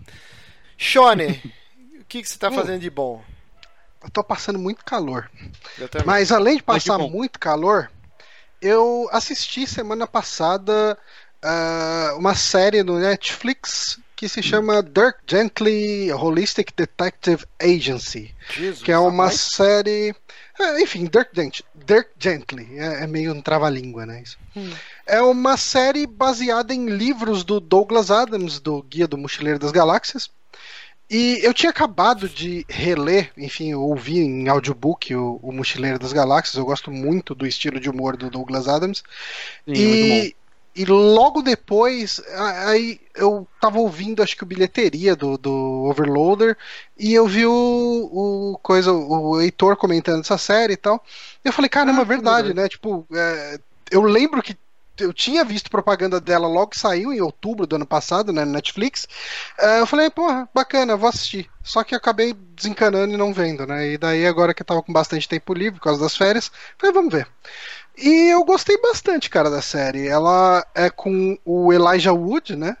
Ah, e um tal de Samuel Burnett, que basicamente o Samuel faz um, um detetive meio malucão, meio esquisitão lá, que é o Dirk Gently, que é um detetive holístico. Ele se baseia sempre nas coincidências das coisas, ah, tudo tá interligado, tudo é tá relacionado de alguma forma e ele se baseia nisso para seguir a vida dele, ou pelo menos é isso que ele quer que pareça no começo. E assim, a gente começa a história com o, o personagem de Elijah Wood, que é um, um- Não é porteiro, como que é o nome? Dos carinha que leva bagagem em É, hotel? Puta que pariu, deu um branco agora. Carregador. É, o carregador, É, enfim, de- carregador. De, mala, esses caras. É, e ele trabalha num hotel grande ali e tal. E ele é incumbido de ver uma confusão que está acontecendo num quarto. E no que ele vai ver o que está acontecendo, o que, que aconteceu nesse quarto, ah, quando ele tá chegando, ele vê ele mesmo, tipo, entrando no quarto e. E tipo, ele fala, caralho, que, que merda que tá acontecendo aqui?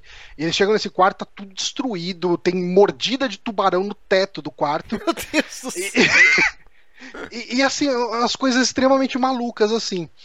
E daí o Dirk Gently aí, o Dirk Gently, ele convence o Elijah Wood a ajudar ele a fazer as investigações.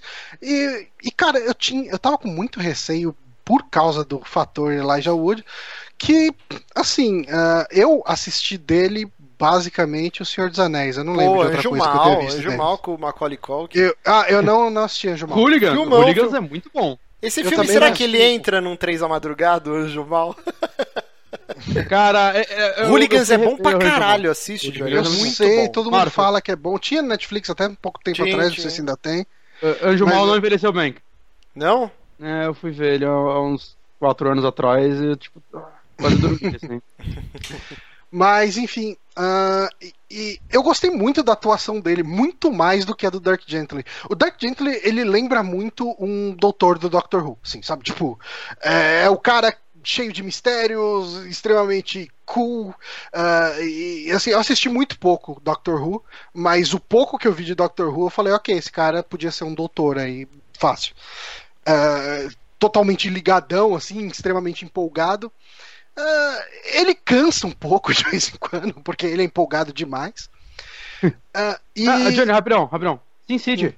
Ah, Ele tem sim, sim, Sim, ah, de é- verdade. É que ele faz uma pontinha, Uma né, pontinha. cara? Ele- Ah, ele é um. É, um- é, um- é uma parte, né? Ele é o canibal lá louco, né? Sim, sim, sim. Mas assim, não, Ele não dá pra não dá pra julgar a atuação dele ali, né?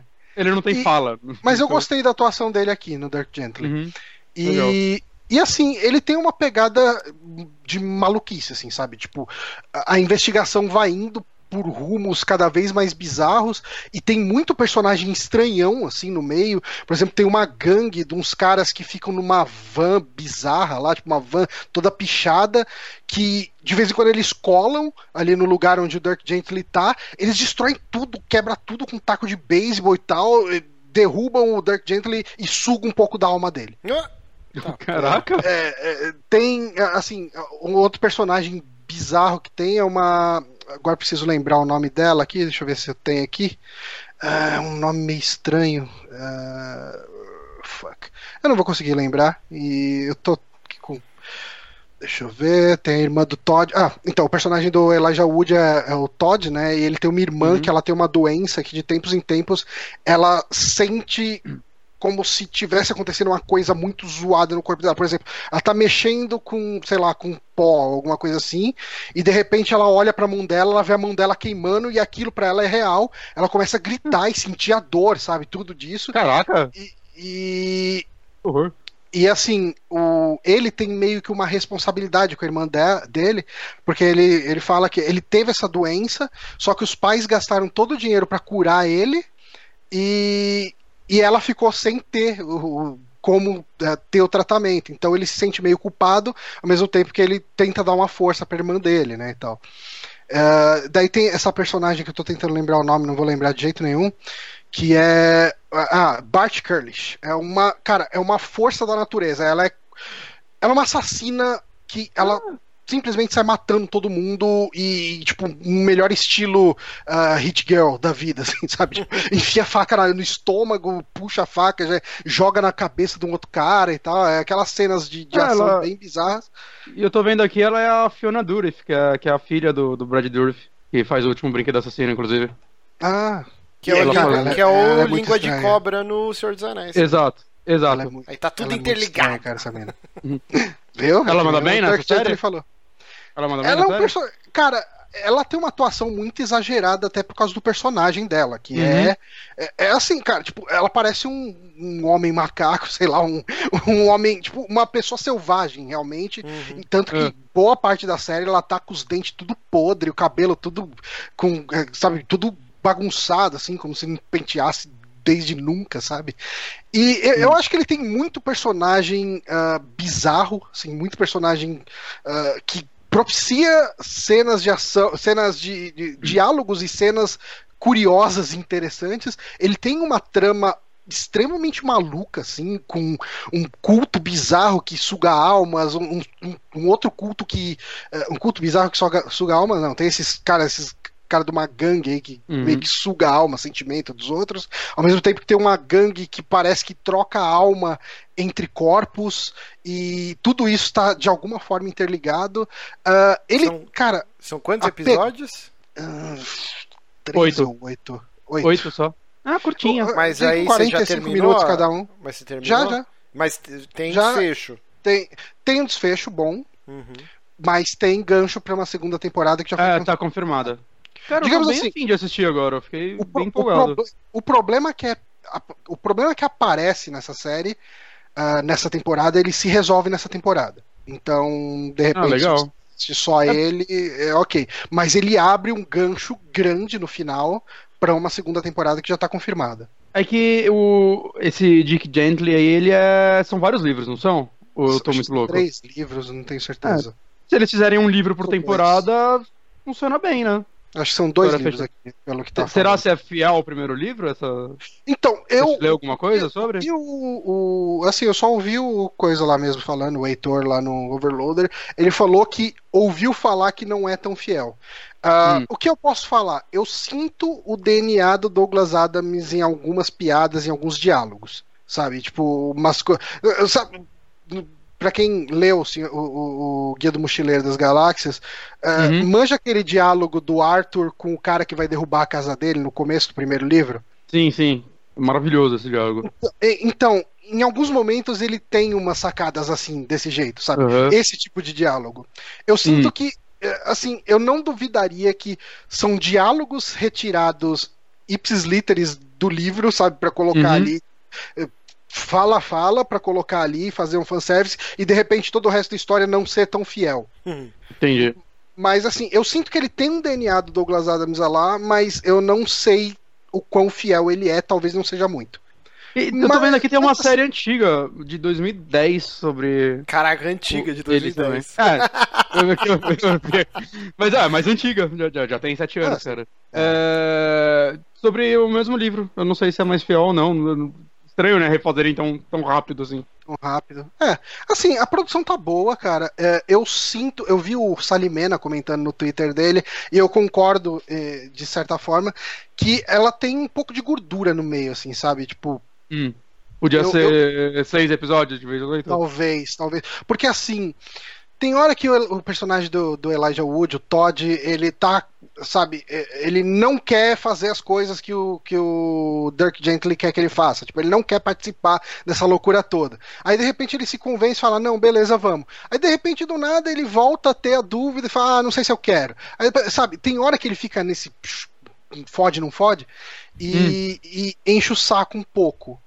Mas eu, eu gostei muito do começo da série, ela é intrigante o suficiente e o final é, é bem maluco, assim. Eu, sinto que ele tem um pouco de cara, cadê meu carro, sabe? Na pegada da série. Sabe? Uma coisa meio maluca demais, assim, sabe? Tipo, Eu e, amo esse e filme. isso me agradou. Eu, eu também. Cara, é muito Ele é bom. muito cara, bom, cadê meu carro? É maravilhoso, É cara. muito bom, cara. É, é- é o pior filme que você respeita. É, exatamente isso.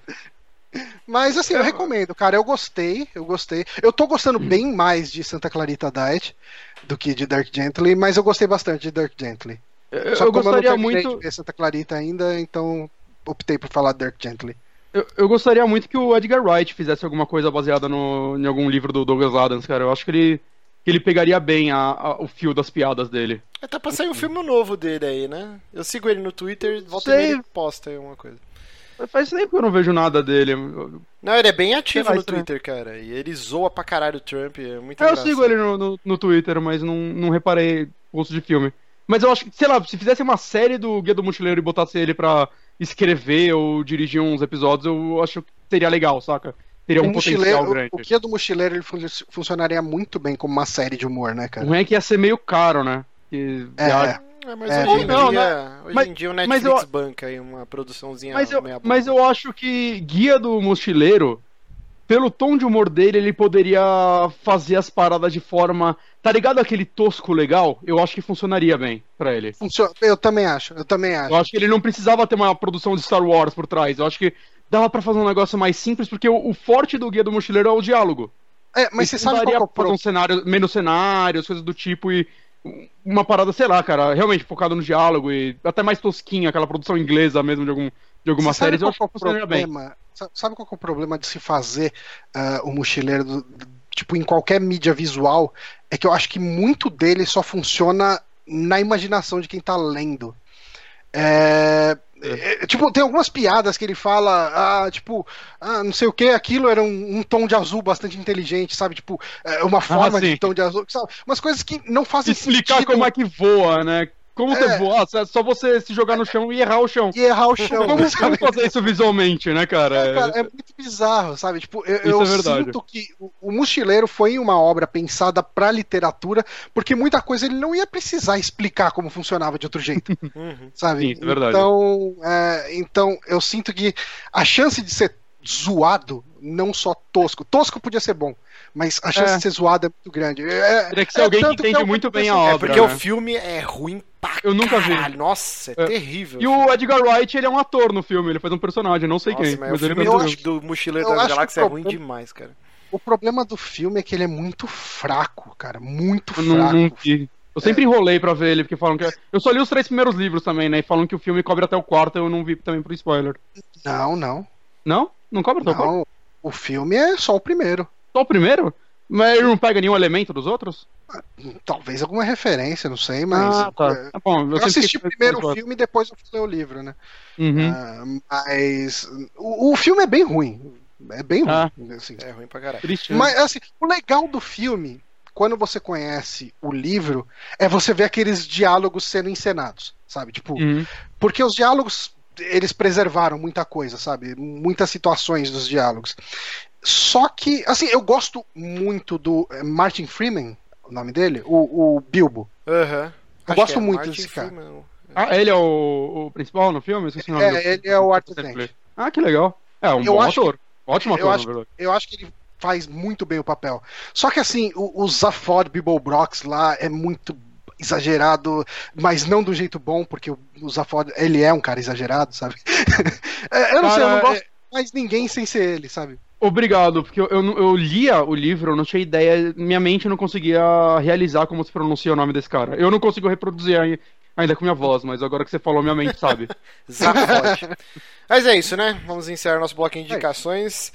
Peraí que eu vou Vou ver essa tossir. porra, cara. Eu tô bem animado. Opa. Então vamos para aquele momento. Johnny, não sei Uhum. se você ouviu o último programa, mas o Bonatti fez uma coisa que ele vai fazer hoje de novo. fez- Não, fez um- você, faz- você não pode abusar, Márcio. Aí você já tá, né? Ah, Bonatti. Se fizer sempre não vai ser mais especial. Mas só hoje que pra comemorar o retorno do Johnny. Não. Não vai, pode, o que, que vai muito. começar agora? O que vai começar agora?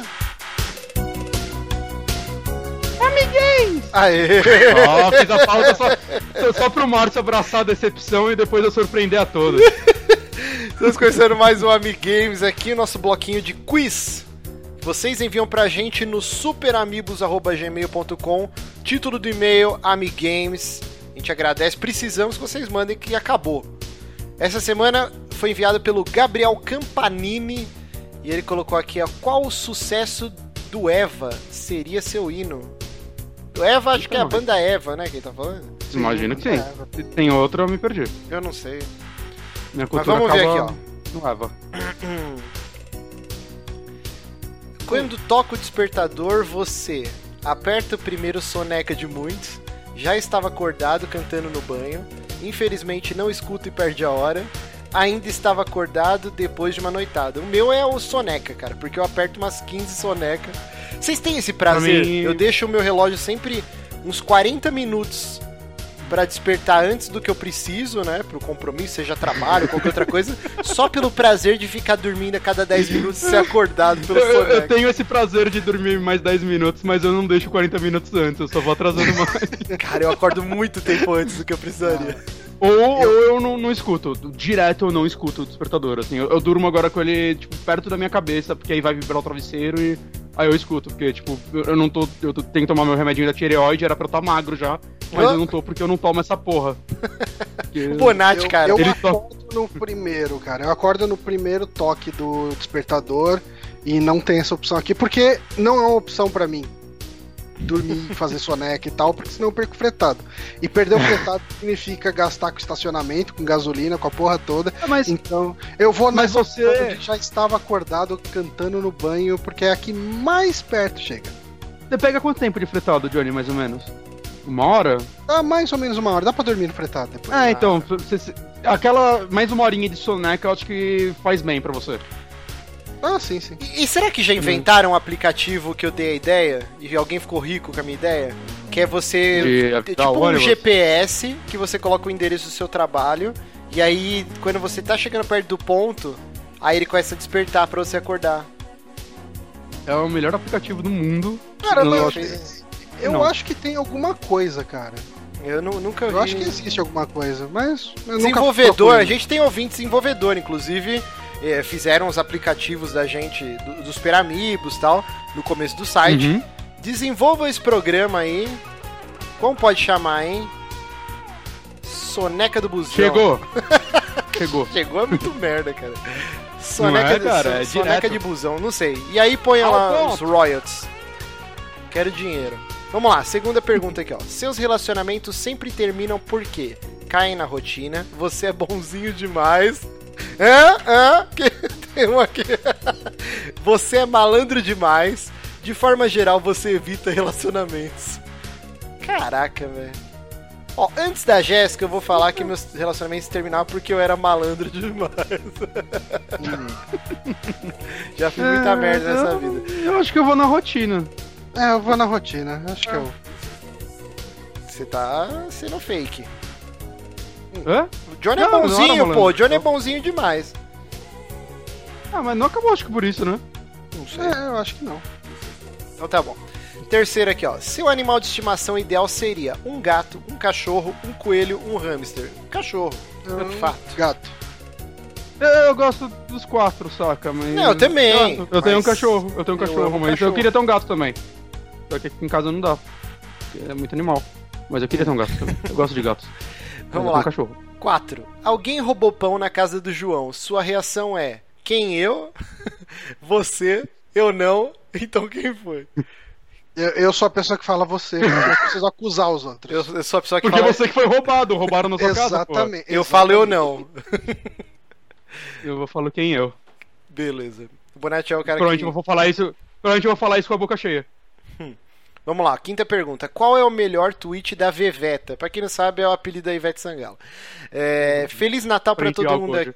Ó, Feliz Natal para todo mundo aqui, muita saúde, paz, alegria e um peru enorme.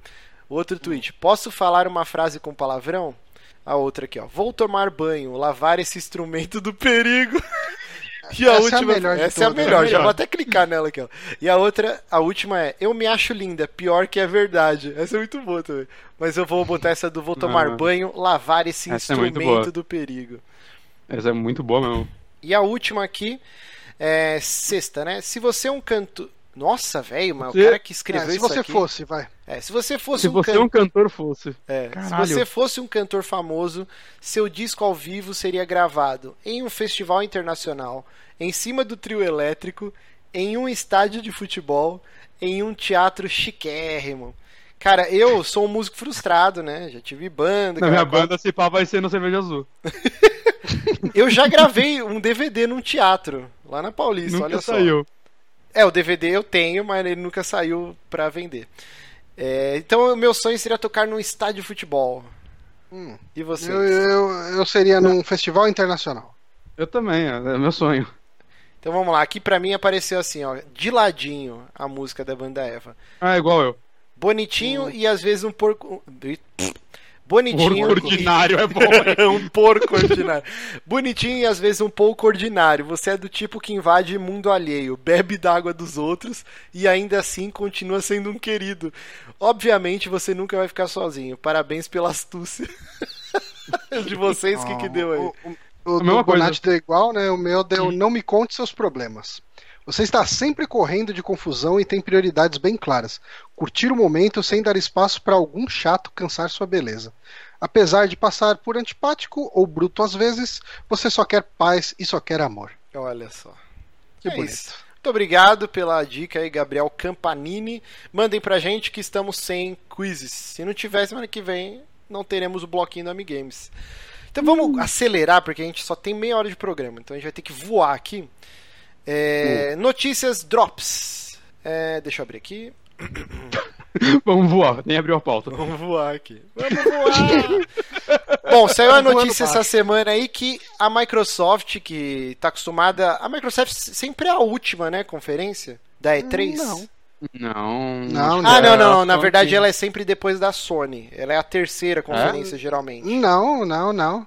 Como não? Não. Não, cara. Ah, Ela não, faz a cara, eu tô conferência falando dela merda, todo mundo ela é chega e fala, antes. Caralho, ó, Microsoft, agora eu quero ver a Sony bater. Daí vai a Sony bate. Eu tô retardado, realmente eu tô maluco. É, a Microsoft sempre abre o- as conferências, né? E dessa vez a Microsoft quer abrir a, a porta lá com o porteirinho da E3, porque vai ser 11 de junho, que vai ser um do- no domingo, às 18 horas, no horário de Brasólia, lá, lá em Los Angeles, a E3. Então, anotem aí nas suas agendas, dia 11 de junho, 6 da tarde. Vamos ter a conferência da Microsoft e os, a imagem que saiu, né? O que, que foi? Vai ser o punhetão do Scorpio. Ah, é, pro- é, então, já tá lá na imagem, né? O, o chip lá do Scorpio, cara 4, provavelmente vai ser bem focada no, no novo console, que eu acredito piamente que vai ser um novo console da Microsoft, não um, simplesmente um, uma versão de luxo do Xbox One, cara. Eu realmente Eu acho que a Microsoft vai vir, ó, essa é a nossa nova plataforma que vai ter retrocompatibilidade, vocês vão poder jogar tudo que sair pro One, mas esse é o nosso novo console, 4K nativo. E você é, que comprou o One se fode aí. Não, porque se fode se vai sair os jogos funcionando pra ele ainda. Vai sair funcionando nos dois, então não é um novo console. Não. Então, é aí que tá. Esse lance de gerações tá bem nebuloso, a gente não sabe como vai ser o salto. Porque os caras Hum. cagaram tudo, né? Tipo, saiu o PS4 Pro, aí vai sair o Scorpio, aí vem a Nintendo com o Switch, que, meu Deus, não tem nada a ver com os outros. Então, assim, eu acho que esse conceito de gerações, ele tá se perdendo. E aí, bom, vamos ver o que, que vai ser essa. É, eu, eu, eu acho que vai ser só um turbo.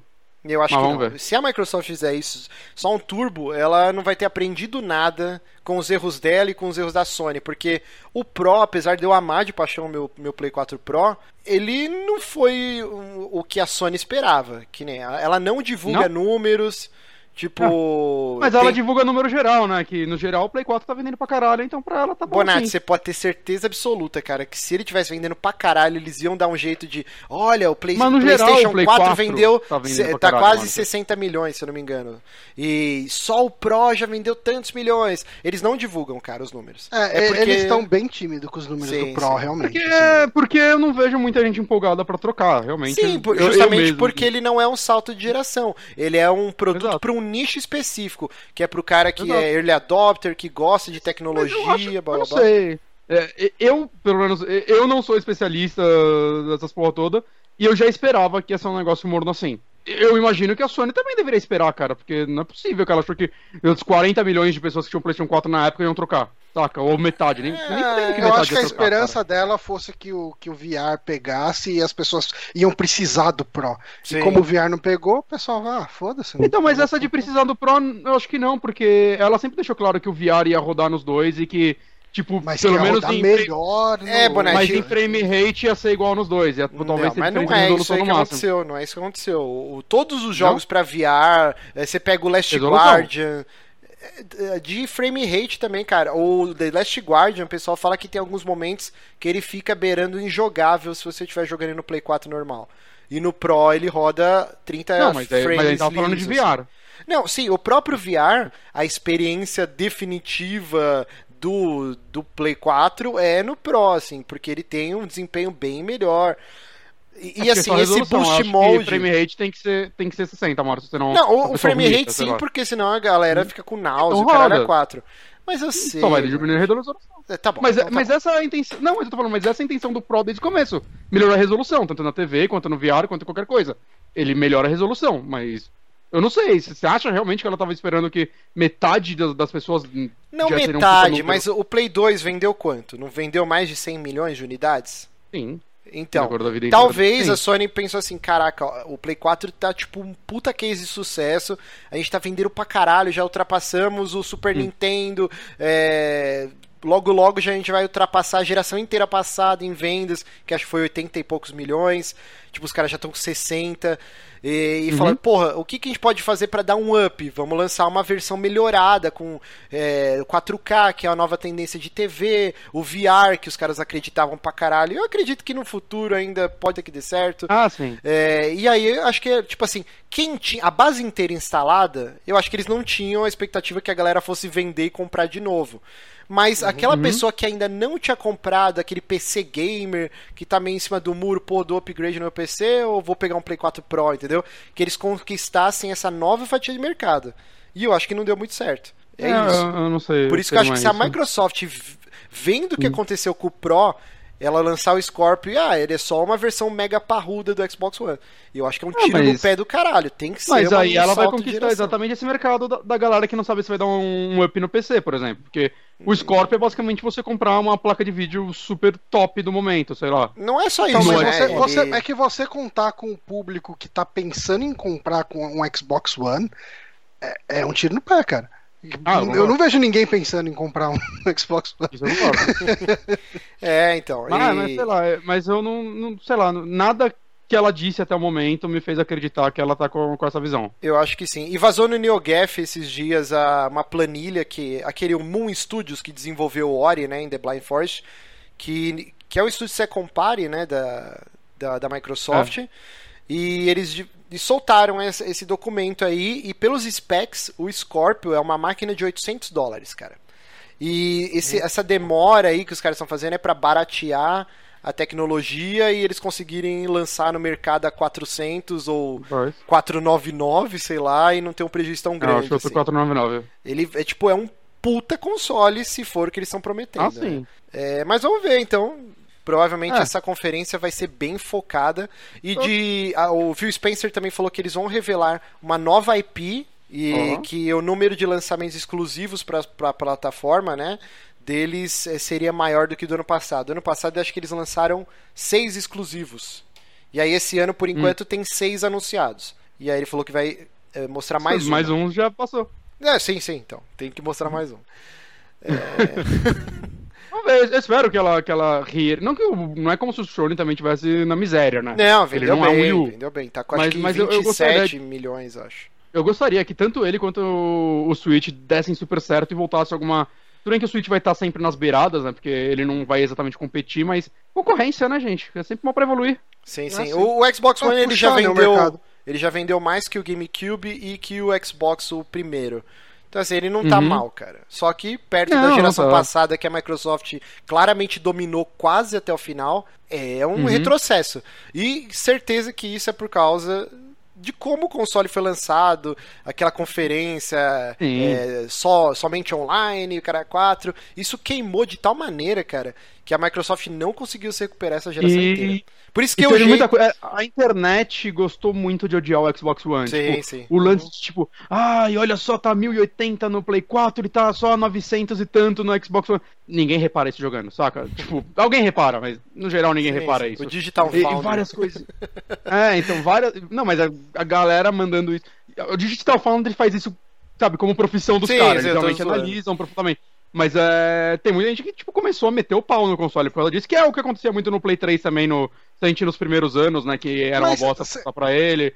Mas E assim, uma eu acho que a coisa- internet derrubou o Xbox One de certa forma. Ele parece que ele tá pior do que tá por causa da internet. Por isso que é um erro. Então, a mas ó, o, o, o Márcio, eu acho que ele pode confirmar isso pra gente. Ele teve os dois comprando muitos jogos parecidos nos dois. Ah, a gente tem eh, a impressão de que os jogos ficam realmente mais bonitos no Play 4. Sim, porque é uma Ah, o- máquina o, mais parruda. Battlefront. Então, o Battlefront é mais bonito. Ah, eu acho que o Witcher 3 é mais bonito no Play Sim. 4 também, né? Ou não? É, praticamente, praticamente todos multiplataforma, e isso é um ponto interessante que eu queria tocar. É, o Play 4 ele é 1.7, 1.8 teraflops. E o Xbox One é 1.4, se eu não me engano, e o Slim vai para 1.6, alguma coisa assim. Então assim, desde o início, o e tem o lance das memórias também, acho que o Play Play 4 tem acho que um pente a mais de memória, eu não lembro exatamente o, o modelo baunilha. ele, é mais... Então, ele já é mais parrudo que o O Xbox Pro One. tem quantos teraflops? O Pro, ele é quase três vezes superior ao Play 4. É 4.5 teraflops, alguma coisa assim. Ah, é, é que assim, menos. alguém vai vir nos comentários corrigir a gente. Ai, não se mede pelo teraflop. Ah, mas não, a ele, ele tá é o falando resumo, ele é modo resumo, gente. aqui. É um resumão. Ele, ele é um resumo. Mas assim, muito se fala, ah, é, o que vende console é o, o jogo exclusivo. E eu discordo absolutamente. A Sim. gente tem o exemplo vivo da Nintendo, que desde o Super NES, cara, quer dizer, desde o Nintendo 64, né? Ela luta por causa do, das third parties, Ah, cara. mas, tipo, mas aí no caso é porque só exclusivo não funciona, né? Isso tem- que eu quero chegar. Você tem que ter os dois. O que faz um console é third party. O exclusivo, ele é um, um adendo pra você é, fortalecer a sua marca. Mas o Ele que é vende. diferencia os dois, né? Isso, o que vem de console não é, não é exclusivo. É onde Ah, os third parties abraçam mais. Não, não, eu Entendi. discordo. É os dois, é os dois. É os dois, cara. Os É third dois. Não, party tem os dois, gente, deixa eu terminar meu argumento aí. O exclusivo faz o cara dar martelada final. Eu quero Calma, esse por causa dos calma. exclusivos. O 360, ele foi durante muito tempo superior ao Play 3, né, no número de vendas. Por quê? Uhum. Porque ele tinha os seus exclusivos pingando, mas ele tinha um. Cara, eu esqueci a palavra. A mai- Praticamente todo jogo multiplataforma ele rodava melhor, ou ele tinha DLC primeiro. Os Call of Duty todos da geração passada saíam primeiro conteúdo no Xbox. O Xbox ele era o console dos multiplataformas. Quando você ia jogar um jogo multiplataforma no Play 3, o Skyrim, injogável no Play 3, sabe? Tipo, E era diversos exemplos de jogos que tava ruim no Play 3. O Fallout, ele chegava a travar, eu tinha o Fallout 3. Eu, eu ainda platinei o Fallout 3. Mas ele dava umas travadas, Márcio, que eu tinha que tirar da tomada. Sim, Sim, tipo, sim. Congelava que nenhum botão funcionava, apertar o botão de desligar não funcionava, tinha que puxar Não da tomada. acontecia nada, você tem que tirar da tomada. Aconteceu comigo várias vezes jogando o, o Fallout 3 e o New Vegas. E e aí que eu queria É chegar com o absurdo. exemplo da Nintendo. A Nintendo, ninguém pode negar, os jogos exclusivos dela são maravilhosos, dá pau em muito jogo AAA, tipo 4K, foda pra caralho. A Nintendo sempre consegue lançar jogos exclusivos. É, de vez em quando dá umas merda, tipo Star Fox, o cara 4. Mas assim, É, são jogos acerta 100%, né? Mas mesmo assim, você vê o Wii U, cara. O Wii U não vendeu quase porra nenhuma, sabe? Foi um fracasso de console. Então Fala achar mal do que... meu Wii U.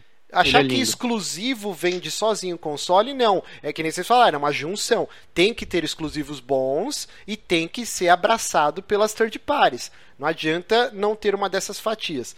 E o que rolou com o Xbox One, além do de como ele foi introduzido, babá, o que rolou é que ele é mais fraco que o Play. E aí, tipo, Uhum. Você vê a, a Activision, o Destiny, cara, parecia que era um jogo exclusivo. Tipo, tanto que os caras martelaram, ó, O Destiny, né, a dele, experiência tudo- melhor é aqui no Play 4, DLC antes, blá, blá, blá. E isso N jogos, é, o, o Call of Duty também, sempre, tudo que era inverso na geração passada, agora é no Play Uhum. 4, DLC antes. Mudou, E- né, cara? Estranho. Isso mudou, entendeu? As third parties, é E a claro que... Ubisoft aparecendo na Microsoft, vai entender. Mas assim, Inventa- as third parties continuam lançando coisas pro, pro Sony. O catálogo é praticamente igual dos dois consoles. E, só que foi abraçado no Play 4, entendeu? Por isso que a Microsoft vinha com o Scorpio. Ah, esse é só um add-on, é só uma versão tunada do Xbox One. É um pouco de tiro no pé. Eles têm que se livrar da marca Xbox One, tipo, que não foi um fracasso, mas também não foi um super sucesso. Então vem com um console novo, outro brand, sei lá, Pra Xbox Microsoft Infinity, foi um sei lá. fracasso, porque a Microsoft. O 360 não deu lucro bastante pra ela, né? Tem, tem umas divisões da Microsoft que quer vender a parte de. Quer vender, quer cancelar a parte de console. Na verdade foi o muito tempo. contrário, foi depois do Xbox 360 que parou esses rumores de que fechariam a seção de consoles, né? Tipo, Mas porque mesmo ele assim, acho que vendeu era um muito lucro bem. muito baixo pra empresa. Ah, a Microsoft tem rios de dinheiro, cara. Sim, por É, isso. então, mas é que por isso que, dá a- mais. mas, mas sim, o que o Bonatti tá falando faz sentido. Eu lembro que na época que estavam falando de, de se livrar de, das divisões de telefone, de Nokia, todas essas coisas, o comentário também era de, de se livrar da parte de Console. games, porque assim, dá lucro, mas perto do que a Microsoft ganha com o serviço, é um lucro que, sei lá se vale a pena o esforço, Eu sabe? não sei se É, eu é a concordo, divisão cara. menino da, da empresa. Enquanto na Sony é o contrário, né? A de games é a que tá segurando a empresa. É, então, na- Exato. eu não sei se concordo, porque assim, tem, tem um podcast da IGN chamado Unlocked, que ele é exclusivo de Xbox e tal, e tem um, um programa, não lembro, acho que foi edição 200, que foi inteiro uma entrevista com o Phil Spencer, de uma hora e meia, sei lá. E aí Ah, ele sim. conta toda essa trajetória de como é, o rumor dentro da empresa é que ah, essa divisão de consoles não dá lucro, é, se continuar assim a gente vai fechar. E depois de todo o lance lá do, do cara que até é executivo da EA agora, o Peter Moore, quando ele falou, ó, a gente precisa resolver o lance das três headlights, vamos ter que pegar esses consoles e devolver, depois arrumar, blá, blá, blá. gastaram uma puta grana e aí eles conseguiram dar a volta por cima e virou algo grande e começou a ser respeitado dentro da Microsoft a divisão do, do Xbox. Ele fala em detalhes, procurem aí, é, é Unlocked, acho que a edição número 200, é muito foda, cara, é uma entrevista maravilhosa. Phil Spencer ele conta, tipo, que- é, coisas da rotina dele, da vida pessoal, é Mas- muito legal, cara. Mas eu acho que o Phil Spencer luta bastante por essa divisão, porque ele parece ser muito apaixonado Sim, faz. sim. E, e assim, E o você não acha Xbox que One é o o- o console lance- do Dom Metric. Vamos deixar- o, o Slim já, já foi uma versão mais legal. Vamos dar agora o console do Phil Spencer e como ele vai Ah, revelar sim. pro mundo. Ma- Mas uma pergunta, É. você acha que o lance da Microsoft começar meio que a lançar todos os exclusivos deles pra PC foi uma forma do Phil Spencer abaixar, tipo, baixar um pouco a cabeça pra diretoria e falar, não, não, vou fazer isso daí, deixa eu continuar com meu brinquedo aqui? Acho que sim, porque assim, é, a Microsoft como publisher é maravilhoso, porque tem aquela. Acho que o Tom Kalinske lá da SEGA falava, né? Que o dinheiro não tá no. No barbeador, na parede de barbear, tá na gilete, né? E a Uhum. mesma coisa, não tá no hardware o dinheiro, tá no software. A Microsoft, como publisher, tudo que ela lançar, o cara poder jogar no Windows 10 ou jogar no console, tá É, ampliando enormemente a base instalada de que vendas. o, que o lance é que eles começaram a lucrar muito mais na parte do DirectX também, né? Sim, sim. parada, É, é, é é muito engine mais todo mundo- gente, todo né? jogo- é, comprando, É, a base instalada é muito maior. Mas pro branding Xbox, o console, eu não sei se isso foi bom, cara. Mas aí tem que Eu ver, que tipo, não. se tá entrando dinheiro, eu não sei como eles fazem essa divisão. Mas como publisher é ótimo, como branding acho que é zoado, enfraquece. Eu acho que não. Eu vi muita gente, inclusive você, decepcionado com o console na época que isso aconteceu. Fiquei, Tipo, depois não eu vendo mais muitos. Mas é exatamente o que eu tô falando. inteiro. Mas é isso que eu tô Uhum. falando. Como console, eu acho que enfraqueceu. Mas como publisher, Exato, pra eu tô eles. concordando com você. Ah, tá. Pensei que você tava. Mas é isso. Vamos pra próxima notícia aqui. A Activision. eh, Inclusive, essa notícia vem em boa hora, eu não sei, né? Porque é triste. Mas a gente falou isso semana passada, né? Que eu, fiz, eu falei que eu tava Sim. jogando o Call of Duty Infinity Warfare. E a Activision Uhum. mandou embora uma galera aí, cara, do. Do, do Infinity Ward, né? Que é o estúdio responsável Caraca. e, e sabe o que é triste, cara? O, o, o Infinity Warfare ele foi o jogo mais vendido de 2016. Mesmo assim, Sério? muito menos, muito menos do que a vendagem dos, dos anteriores, do- dos CODs anteriores. E aí a, a Activision foi lá e passou a faca, cara. 20 É, mas- mas funcionários assim, eu não- demitidos. E a Sledgehammer, que vai fazer o desse ano, né? O Call of Duty vai voltar às origens, né? Que eles falaram que realmente esse lance espacial não foi abraçado pela comunidade. A, a Sledgehammer faz quais Call of Duty? Cara, agora tá um samba do crioulo doido, né? Os Black Ops são da, da Treyarch. O Ghost, Hum. que foi um fracasso, era da Infinity Ward, tanto que eles abandonaram, né? O, o Ghosts ele terminava com um puta gancho pra uma sequência e os caras cagaram, e aí eles lançaram o. No caso, o Infinity Warfare. Agora, a Sledgehammer, ela fez o Advanced Warfare. Não, Falam Sledgehammer bem. fez, é, fez Advanced Warfare e coproduziu o Modern Warfare 3. Ah, que tá, era- não, é que que, foi é da bem- Infinity Ward. Uhum. É, então tá, tá essa maluquice aí. Mas assim, a, a Activision, ela.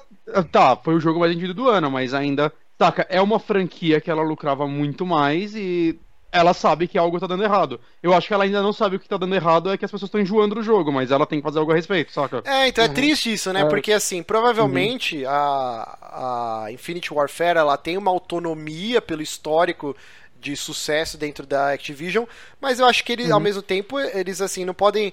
Ah, a gente quer fazer um Call of Duty espacial. Tipo, foda-se o que a Activision e os acionistas querem.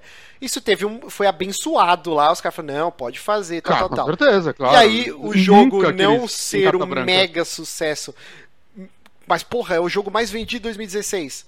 Mas não, a gente não que- queria que vendesse muito mais. Toma aí, 20 pessoas porque- embora. É uma pau É, no é cozice do tamanho do mundo, né, cara? Uhum. Bizarro. Mas ela tem que fazer algo a respeito, saca? Porque é ladeira abaixo, saca? É, se as coisas não mudarem, eu não tô falando demitir gente, mas eu tô falando, tipo, eles mudarem, sei lá, a estrutura do jogo, mudarem alguma. Cara, tornar Call of Duty interessante pro grande público de novo. Não que ele não seja pra um É, cara. puta público, mas pro, pro público que ele era. Se eles não conseguirem conquistar esse público de volta, eles estão fodidos, que eles basicamente só têm isso na mão. Esse é o tipo de coisa que a gente não sabe o quão transparente É. é. lá dentro, mas um tipo de jogo desse vai ter um orçamento X e vai ter uma meta de venda Y. Uhum. Se Uhum. eles gastaram o orçamento X e não atingiram a meta de venda Y, Isso. mesmo tendo sido o mais vendido, cara, tipo, É, eles acabam fazendo metas essa tipo- né? É tipo a Square então. que se fudeu muito com isso quando ela ficou. Ai, o, o último. O Tomb Raider não vendeu tanto quanto a gente queria. Não o último, né? O, o reboot, o primeiro. É. Tinha vendido tipo 4 milhões, cara. É um número muito grande. E ai, a Uhum. gente. nesse- foi uma decepção pra, pra gente. É, é foda, porque realmente um, é, o- é o lance que a Capcom fez agora com Resident Evil, saca? Eu não vi os números, mas eu imagino que o 7 teve um, um orçamento abaixo do 6. O 6 Ah, é um, um megalomaníaco pra caralho. Assim, e e a E própria ve- projeção de caralho vendas, e- né? Eles, que, eles Exato. precisavam vender 4 milhões de unidades pra Uhum. pra ter um lucro X, babá.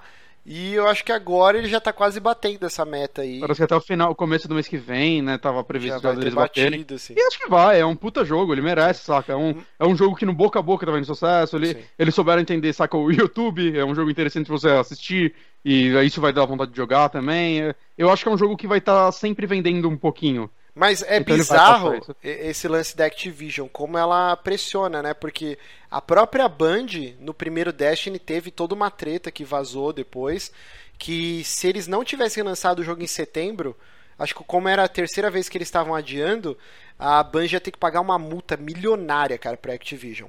E agora pro Destiny 2, ele tá previsto pra lan- pra ser lançado no final desse ano. Tem, a gente deu a notícia semana passada, é a, é a Band mais três estúdios subsidiários É. da Activision A trabalhando pra essa projeção de venda sair. desse jogo vai E- ser monstruosa, cara. E, e tá rolando essa mesma treta aí, que se a Band não conseguir terminar o jogo em tempo hábil, tal, tal, que tem uma multa milionária e talvez eles possam perder até a IP, porque a IP é da Band, né? Não é da Activision. A Activision é só a publisher. Mas tem um contrato lá, então, cara, é assim, a gente entende, a gente viu o que aconteceu com a Platinum Games lá com o.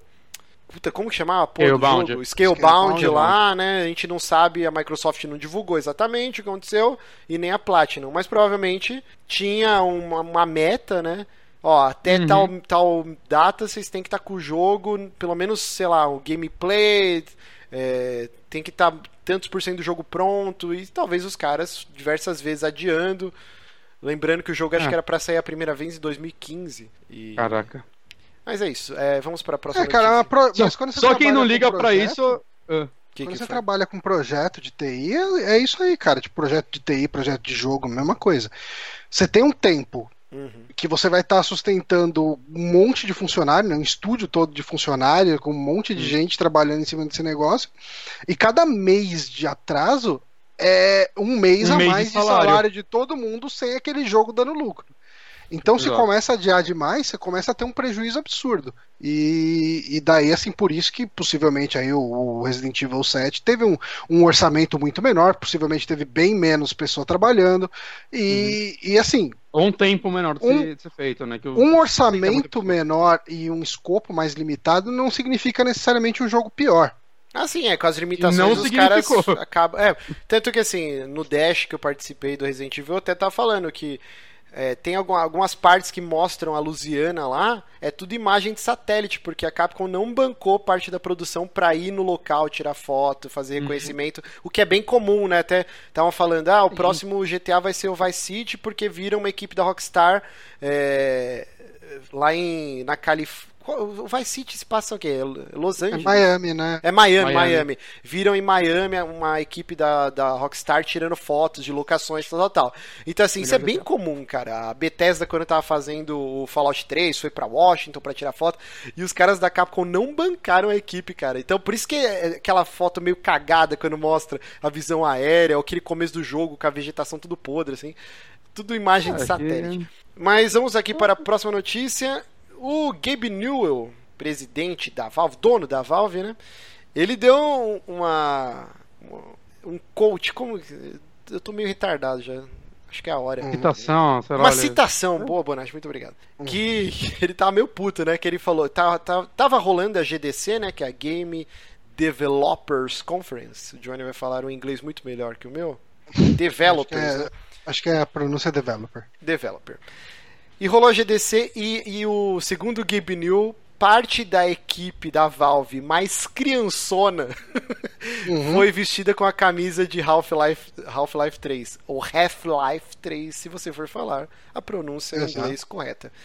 E É, o, o Half. Gabe New, cara, tem um vídeo que depois eu vou tentar achar, mas provavelmente vou esquecer pra botar no link, que é maravilhoso, que mostra desde o anúncio de Half-Life 3, né? Logo que eles lançaram Half-Life 2 episódio 2, com aquele final cliffhanger desgraçado Nunca de vai ter arrancar os cabelos do cu. E ele falou, não, é, na entrevista, eu- não, a gente já tá trabalhando no episódio 3. Aí mostra, tipo, meses depois. E, cara, você vai acompanhando nesse vídeo. Acho que é a Polygon que soltou. Tipo, 10 anos, sei lá, da vida do Gabe New. Tipo, de todos os tipos de cabelo, barba, gordo, mais gordo ainda. Sempre. E, e como ele vai ficando puto. No começo ele tá super otimista. Caralho, Half-Life 3. Aí ele vai ficando cada vez Tem mais algo puto. muito errado ali. Até o ponto que você vê, tipo, 2014, 2015, os caras vão perguntar ele, nada a declarar, tipo, sai andando, assim, tipo, putaço. Caralho. E aí você imagina, tipo, os funcionários da Valve com camiseta Ah, do Half-Life 3 indo pra GDC. Aí ele ficou putaço, cara. Tipo, Mas a galera chave que trabalhava em Half-Life já tudo saiu da Valve, não saiu? não, claro que não. Roteirista Não, lá. saiu não tá- o roteirista, principal. Tá fazendo item de LOL lá, né? É, Vendo- saiu o roteirista principal. Alguma. Assim. É, é que na Valve, ao mesmo tempo que a gente. Pelo menos antes, né? Nossa, essa empresa deve ser o sonho, trabalhar, babá. Hoje em Ah, dia eu já não enxergo mais com esses olhos. Não. Mas eu acho Hoje que muita, Project. muita gente ainda tá lá, cara, que trabalhou nos originais. Inclusive, tem uma foto aqui pra quem tá acompanhando ao vivo. chapéu. tá um- uma funcionária, acho que da Valve, né, com o HTC Vive, e de fundo tá mostrando a imagem do jogo, e aí os caras, a internet não está aí pra brincadeira. Deram um zoom e acharam um ícone de Half-Life 3 nesse desktop aqui, tipo, e aí, caralho!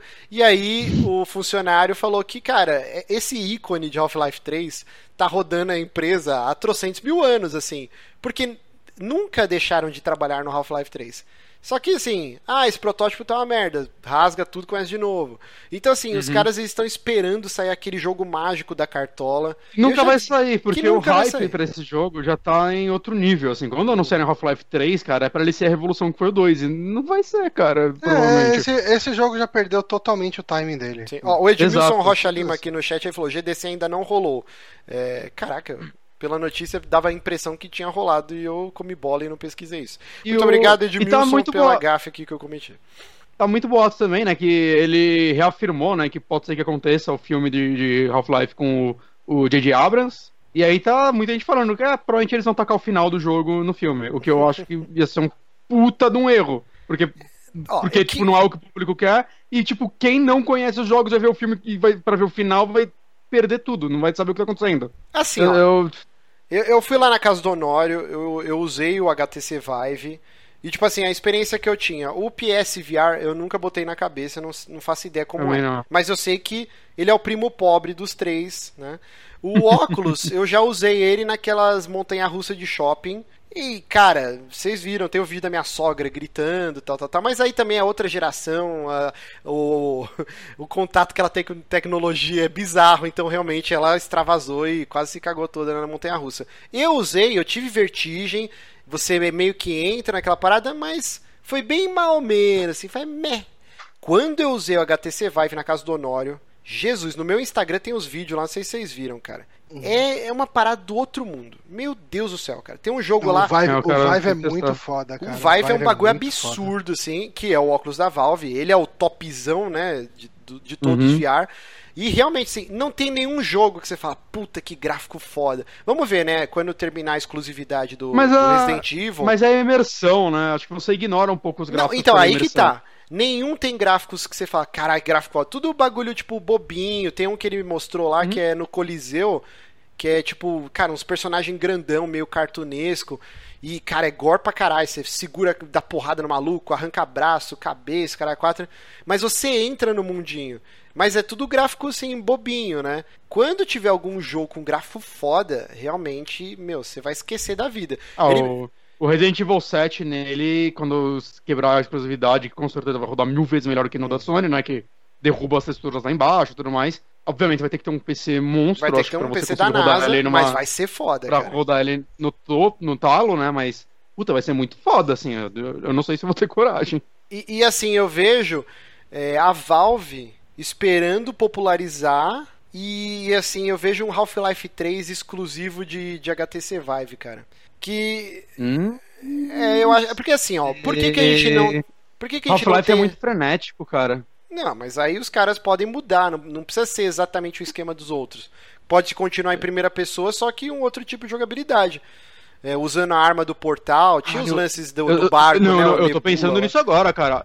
Eu acho que se tiver a arma do portal num jogo em VR, você vai vomitar que nem louco. Eu, eu não sei, Bonatti. Eu acho que eles estão. Eles estão há trocentos mil anos pra fazer o jogo, sei lá. Mas eu acho que. Não, não, mas se existir um Half-Life especificamente, 3, jogar Portal ser... 2. Jogar Portal 2 com isso, eu acho que eu ia vomitar, cara. Acho que não, não dá. É. Tá ligado quando você cai no portal, começa a aumentar a Sim, velocidade, sim, você voa sim. longe e atira o portal e voa mais longe. Cara, não dá. Ma- Mas assim, ó, só pra terminar meu raciocínio, é, enquanto a base instalada desses óculos não for gigante, nenhum estúdio third party, ou Ah, mesmo sim. first party, vai investir rios de dinheiro pra fazer um puta jogo, uma experiência foda que você fala, caralho, eu preciso comprar um óculos de realidade virtual pra jogar isso. Mas a Valve tem cash pra fazer uma experiência dessas. E Half-Life 3 seria Cara, aquele jogo. Pra sair o William Bonner no Jornal Nacional. Boa noite, hoje anunciaram Half-Life 3. Sabe, tem esse peso. Por mais que o, o hype passou, tá todo mundo puto, se amanhã aparecer no seu Steam Half-Life 3, você vai plantar bananeira na sua casa. Porque eles sabem que lá no fundo do se seu coração ainda tá lá a chaminha acesa, entendeu? E esse seria um, um, um jogo que venderia unidades de óculos de realidade virtual. Então eu, Eu, eu, acho que ele quero, ia fazer exclusivo pra isso. Eu, eu realmente não acho. eu quero acreditar. Mas, mas. Ah, sei lá, seria. Mas ao mesmo tempo, tipo, a Valve tá fazendo três jogos pra ele e o Paulo Taco mandou aqui a notícia pra gente. Realidade virtual vai ser uma grande fa- ah, falha, disse chefão da Valve. Vai entender. Aí o depoimento dele foi: Somos ot- otimistas e acreditamos que a realidade virtual pode ser algo grandioso. Porém, estamos realmente confortáveis com a ideia de que ele vai acabar se mostrando uma verdadeira falha. É um otimismo bem contido, dá pra ver. É maluco. né? É, um otimismo, eu diria que esquizofrênico. Mas vamos então pra, pra última notícia aqui, que a gente já estourou a hora do programa, já está gigante essa porra. Assim, a gente. Esse tópico aqui que eu tinha deixado pro final, aqui seria o tópico do programa, eu acho que a gente podia guardar pra semana que vem, que eu acho que dá um papo bacana, né? Sim, sim, esse programa tá gigante, a gente é. vai se perder nele. Eu acho que esse tópico pode ficar pra semana que vem. Então, assim, pra última Zeldinha? notícia, o que, que vocês querem? Falar do Zeldinha, do PewDiePie? Zeldinha. Zeldinha? Então, manda bala aí. Não, quero que você fale. Puta que pariu. Quero a sua opinião. Não, você tem que fazer jus ao seu o dinheiro do apoia que inclusive você comprou o Nioh. E, e fiz um review bacana. Foi. o a- a Onuma, é, eu acho eu sempre fico com medo de falar o nome dele, porque eu sempre coloco o antes do A. Mas o Aonuma falou que um Zelda 2D para Switch é definitivamente possível. Olha só. Que é uma dúvida que muita gente tava tendo, né? Sobre. Pô, será se eles vão fazer experiências mais contidas, como tipo a Link Between World, que os três aqui jogaram e acho que os três têm como um dos melhores Zelda já feitos. Pelo menos pra mim, tá no, no top, assim, 5 da franquia fácil. Talvez até 3. Né? Mas, e assim, o, o novo, puta, jogo mais aguardado do ano, puta que pariu, vai ser um jogo do caralho. Mas eu ia ficar muito triste se a gente não tivesse essas micro experiências mais de Zelda, porque eu joguei, tipo, em portátil, eu joguei o Phantom Hourglass, que eu acho um jogo muito bom. Eu joguei o de Game Boy Color também, saca? Eu, eu ainda tenho que jogar o Minish Cap e o Spirit Track.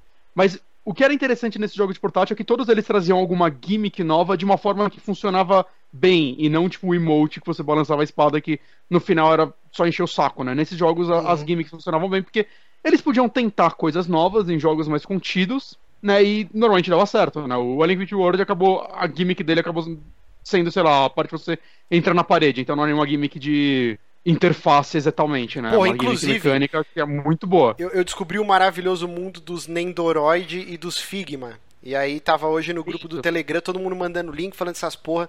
Eu quero muito, mas muito, comprar um bonequinho do Link Between Worlds. Você já viu, cara, esses Figma?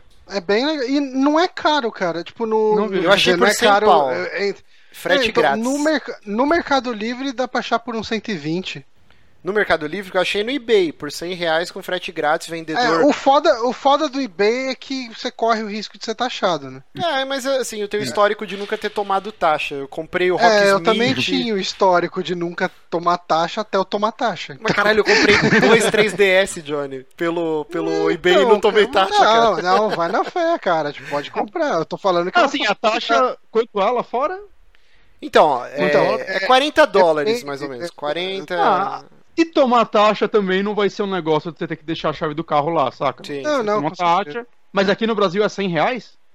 Então, Então, eu achei o bonequinho do. Eu, eu achei, tipo, uns 140, 120, eu não lembro, no Mercado Livre. Ah, Eu tá. falei, ah, cara, tipo, Ah, eu acho que até compensa, vai. O dólar a 3 reais. Chega dá rápido. Pô, 120, tá quase chegando a 2 140. reais, hein, cara. Puta que pariu, amanhã vai estar tá 2 reais essa porra. E- Mas, mas, gente, voltando aqui, eu só Volta. queria falar que o, o Onuma, ele deu um depoimento legal também sobre a produção. Ele falou: a equipe do 3DS e a equipe do, do Wii U tem diferentes abordagens para desenvolvimento de jogos. É, são dois então times, não quero. né? Exato. Ele falou, então eu não quero necessariamente combiná-las e fazerem pensar juntos, mas sim pensar no que elas podem trazer para o Switch em suas próprias perspectivas. Que eu lembro quando tinha uns boatos de que a Nintendo estava começando a unir muitos estúdios. Mas eu acho que, eu- sei lá, eu fico, ficaria feliz se no Zelda eles não fizessem isso, saca? Deixarem dois estúdios isolados trabalhando em experiências diferentes. Aí Porque que tá, é cara. uma franquia que dá pra trabalhar muito nisso. Eu tô num hype tão absurdo pelo Switch, cara, que eu tô tipo o Fox Mulder, sabe? I want to believe, cara. Tipo, porque eu acho que a Nintendo vai trazer tudo que a gente tá sonhando há anos com o Switch, que são experiências que. Cinematográficas. ca- talvez não seriam bem aceitas no console de mesa. Tipo, pô, a gente tá trocentos anos querendo aí um, um Castlevania 2D, mas só sai em portátil. A gente quer um Nossa, Metroid. o Metroid 2D. O Metroid vai ficar com 2D, 2D. nem portátil sai, sabe? Tipo, e, Uhum. e eu vejo o Switch como a desculpa perfeita pra esses jogos de menor orçamento serem lançados. E eram coisas que ela tentava antes. Lembra no GameCube quando ela fez o Force Words? Que eu acho que foi um jogo que saiu fora do seu tempo, saca? Porque no Switch ele faria muito mais sentido. Com certeza. Ou no próprio 3DS já, já seria melhor aceito pelo lance Ah, de você o jogar co-op e tal, né? Porque no, no GameCube deu era certo. um. Cara, é uma parafernália, você tinha que ligar o cabo do Game Boy, era uma loucura do caralho. E realmente Uhum. é, é mais ou menos igual o Resident Evil Outbreak, que eu acho que é um jogo maravilhoso fora do seu tempo, cara. E, tipo, se ele Concordo. tivesse sido lançado na geração do 360 e do PS3, esse jogo ia bombar, cara, porque foi a geração que introduziu de cabeça Se o multiplayer Se eles online. fizessem né? um, um collector dele hoje, mas não tipo com dois jogos, isolados, mas pegasse, fizesse um jogo que fosse só todos os mapas e personagens dos dois jogos e lançassem hoje Hum. com um online decente e tudo mais, a um preço justo, né? Tipo, não remodelando tudo, mas sei lá, um remaster mesmo. Eu acho que seria um jogo bem aceito, viu? Sim, sim, Inclusive. ele foi lançado na É, geração eu acredito errada. sim. Mas o eu E- fico muito ansioso, cara, pra, pra ter esses jogos de escopo menor. E, e, assim, eles não Sim. querem falar nada ainda, tipo. Porque eu um acho. né? Não, revelou Porque 15 dias. pouquinho, assim. Mas é porque eu acho que a Nintendo vai querer, pelo menos durante um ano, é, negar que o Switch vai substituir o 3DS. E, tipo, Ah, sim. É e aí. 3DS vende bem, não tem porque ela passar a faca Sim, nele, sim, saca? e aí eu vejo em dois- tá aí mostrando isso. Em 2018 eu vejo a Nintendo começar a acessar a quantidade de jogos de 3DS ou lançar tudo simultâneo. Ah, isso vai sair no 3DS, mas você vai jogar no, no Switch também. Switch é E, e aí matar dele. de vez o 3DS e ficar só com o Switch.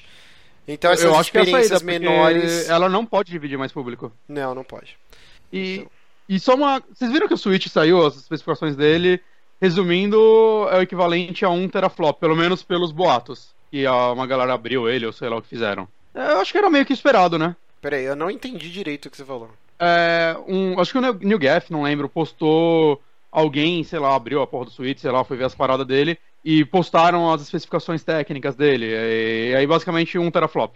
Tinha vários números lá complexos. não Ah, entendi. né, é, então, mas aí a gente vai cair Acho que naquele negócio. esperado. Ah, não é só teraflop que mede e tal. Exato, exato.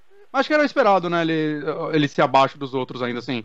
Sim, sim, sim. Porque se ele tivesse a potência de um Play 4, que a Sony ter que demitir o time que fez o Slim, saca? Não faria sentido. É, tudo depende de E- como você vai encarar o Switch. Eu, desde o início, desde que teve a revelação com o vídeo, a gente descobriu o nome Switch, que ele não era Uhum. NX e tal, que eu, que eu abracei pra mim. Cara, esse pra mim é o sucessor do 3DS e é a Nintendo abandonando é, 100% os consoles de mesa. Então, assim, ele não é o sucessor do Wii U per se. Ele é mais ele é poderoso que o Wii U. né? Ele é mais poderoso que o Wii U. Sim. Mas assim, eu vejo ele mais como um sucessor do 3DS, abocanhando a fatia também do mercado de console de mesa. Então, pra mim, ele ter 1 teraflops, ele tem acho que 4 GB de RAM, é- é, assim, Hum. Pra um console de mesa é uma bosta. Tipo, quer dizer, apesar que o Wii U era, eu gostava tanto do meu Wii U, mas assim, ele não tem como competir com um Xbox One, com o Play 4. Só que se você for pensar como console portátil que você vai poder jogar no conforto do seu sofá na TV, ele é uma lenda. Tipo, meu Deus, isso aqui é lindo, sabe? Você acha que ele vai ganhar do PSP, então? Do Vita, quero dizer? É, ele é bem, ele é superior ao Vita. Não, mas... É que foi uma piada com o fracasso do Vita, gente, Ah, desculpa. tá. Mas eu, E eu só mais uma coisinha. Da, você viu da... De... Hã? Você, você ia falar mais, desculpa. Não, não, eu tô falando que eu tô muito pilhado, meu Deus do céu. Ah, sim. E só mais uma coisinha.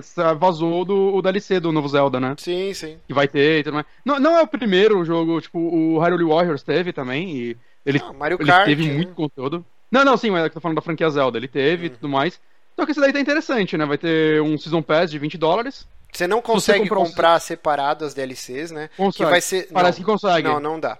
Não? É, são dois packs, um vai sair, que nem se colocou aqui, um, um no verão americano, Uhum. né, de 2017, outro Exato. no inverno, que é no final do ano. Final do ano. Só que você não consegue comprar as DLCs separadas. Você tem que comprar o Mas Season 20 Pass de dólares. 20 dólares.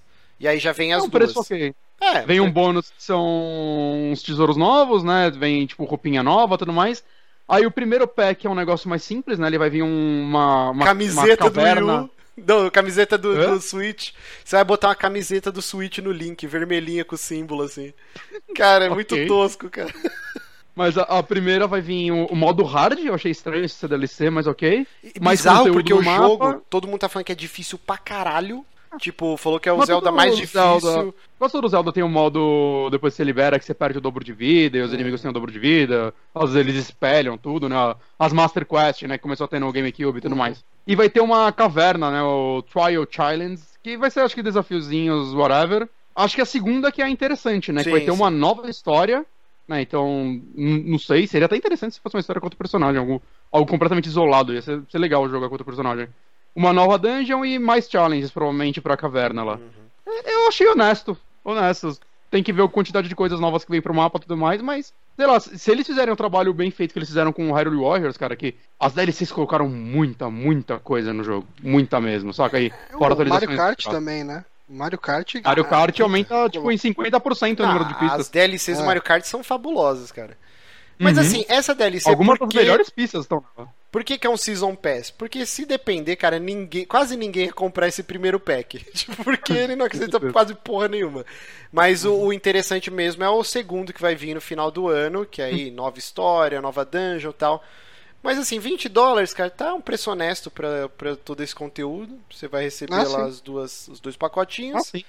Vai E- sair tanto pra Wii U quanto pra eh, NS, Uhum. os dois. É, tipo, que o Wii U tem fama de não receber as DLC, né?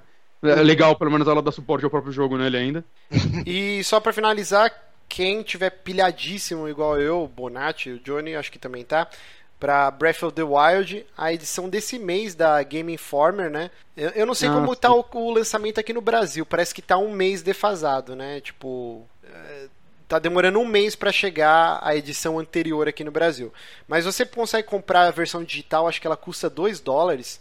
No próprio site da Game Informer, cara, vale muito a pena. Tem uma matéria de 20 e poucas páginas sobre o Switch e, fo- e foco no, no Zelda. É a matéria de capa. E, cara, uma Uhum. entrevista gigantesca com a Onuma. Eu postei vários trechos lá no meu Twitter, assim.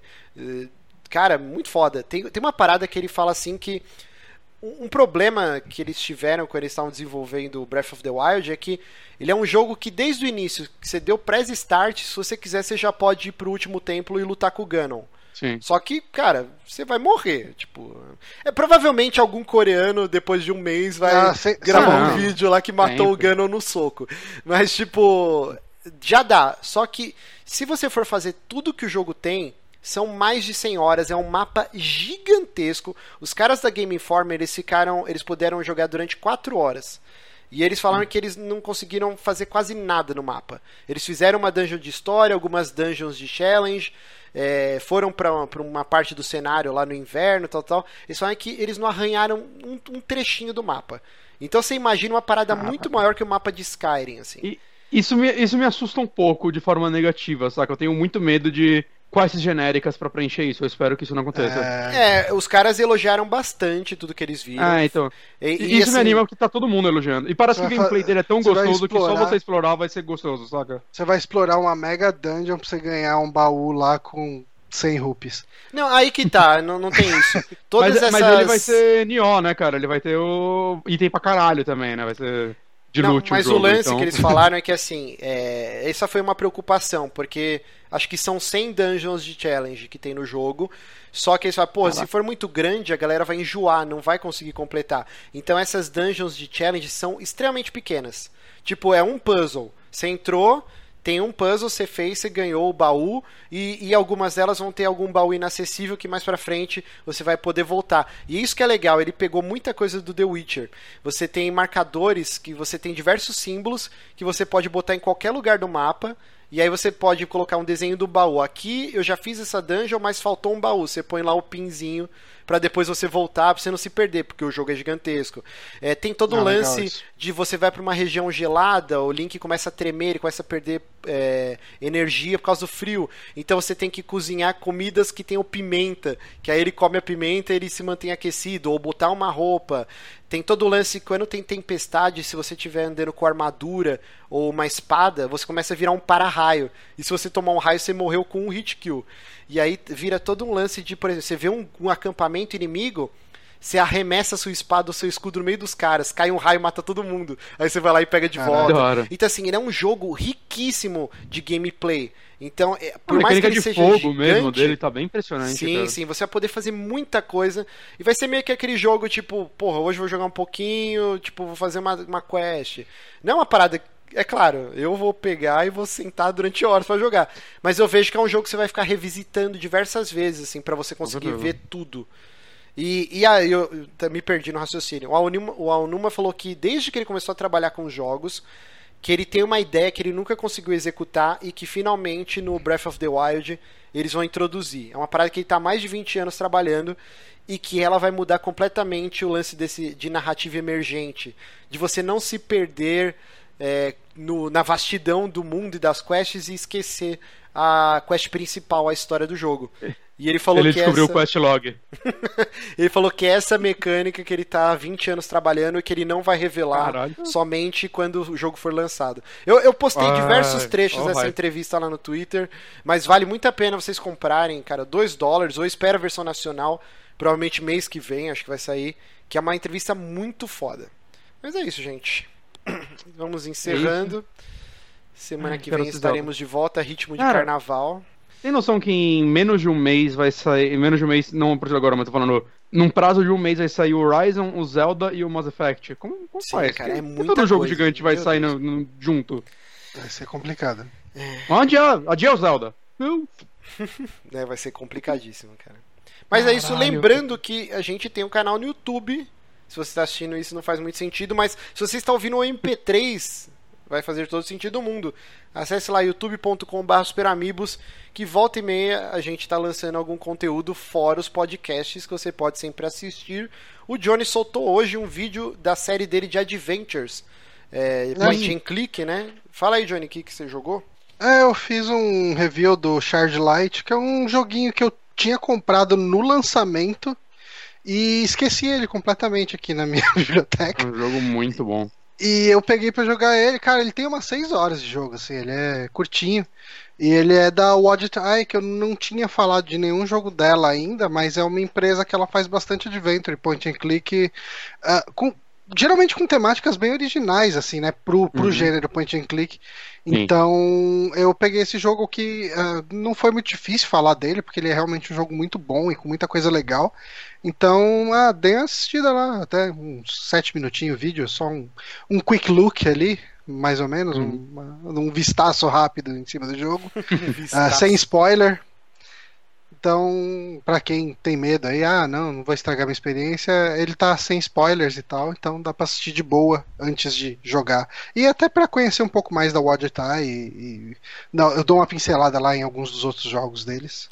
Muito bom. Então se inscrevam no canal. A gente tinha a meta de bater 1.500 inscritos no final do ano, mas já passou, né? Não sei mais quanto que tá. Mil e tralalá. 1592. Olha só, vamos bater 1.600. Pouquíssimas pessoas. Mostrem para os seus amigos aí, apresentem o, o podcast ou o vídeo, se a, se a pessoa gosta mais de YouTube.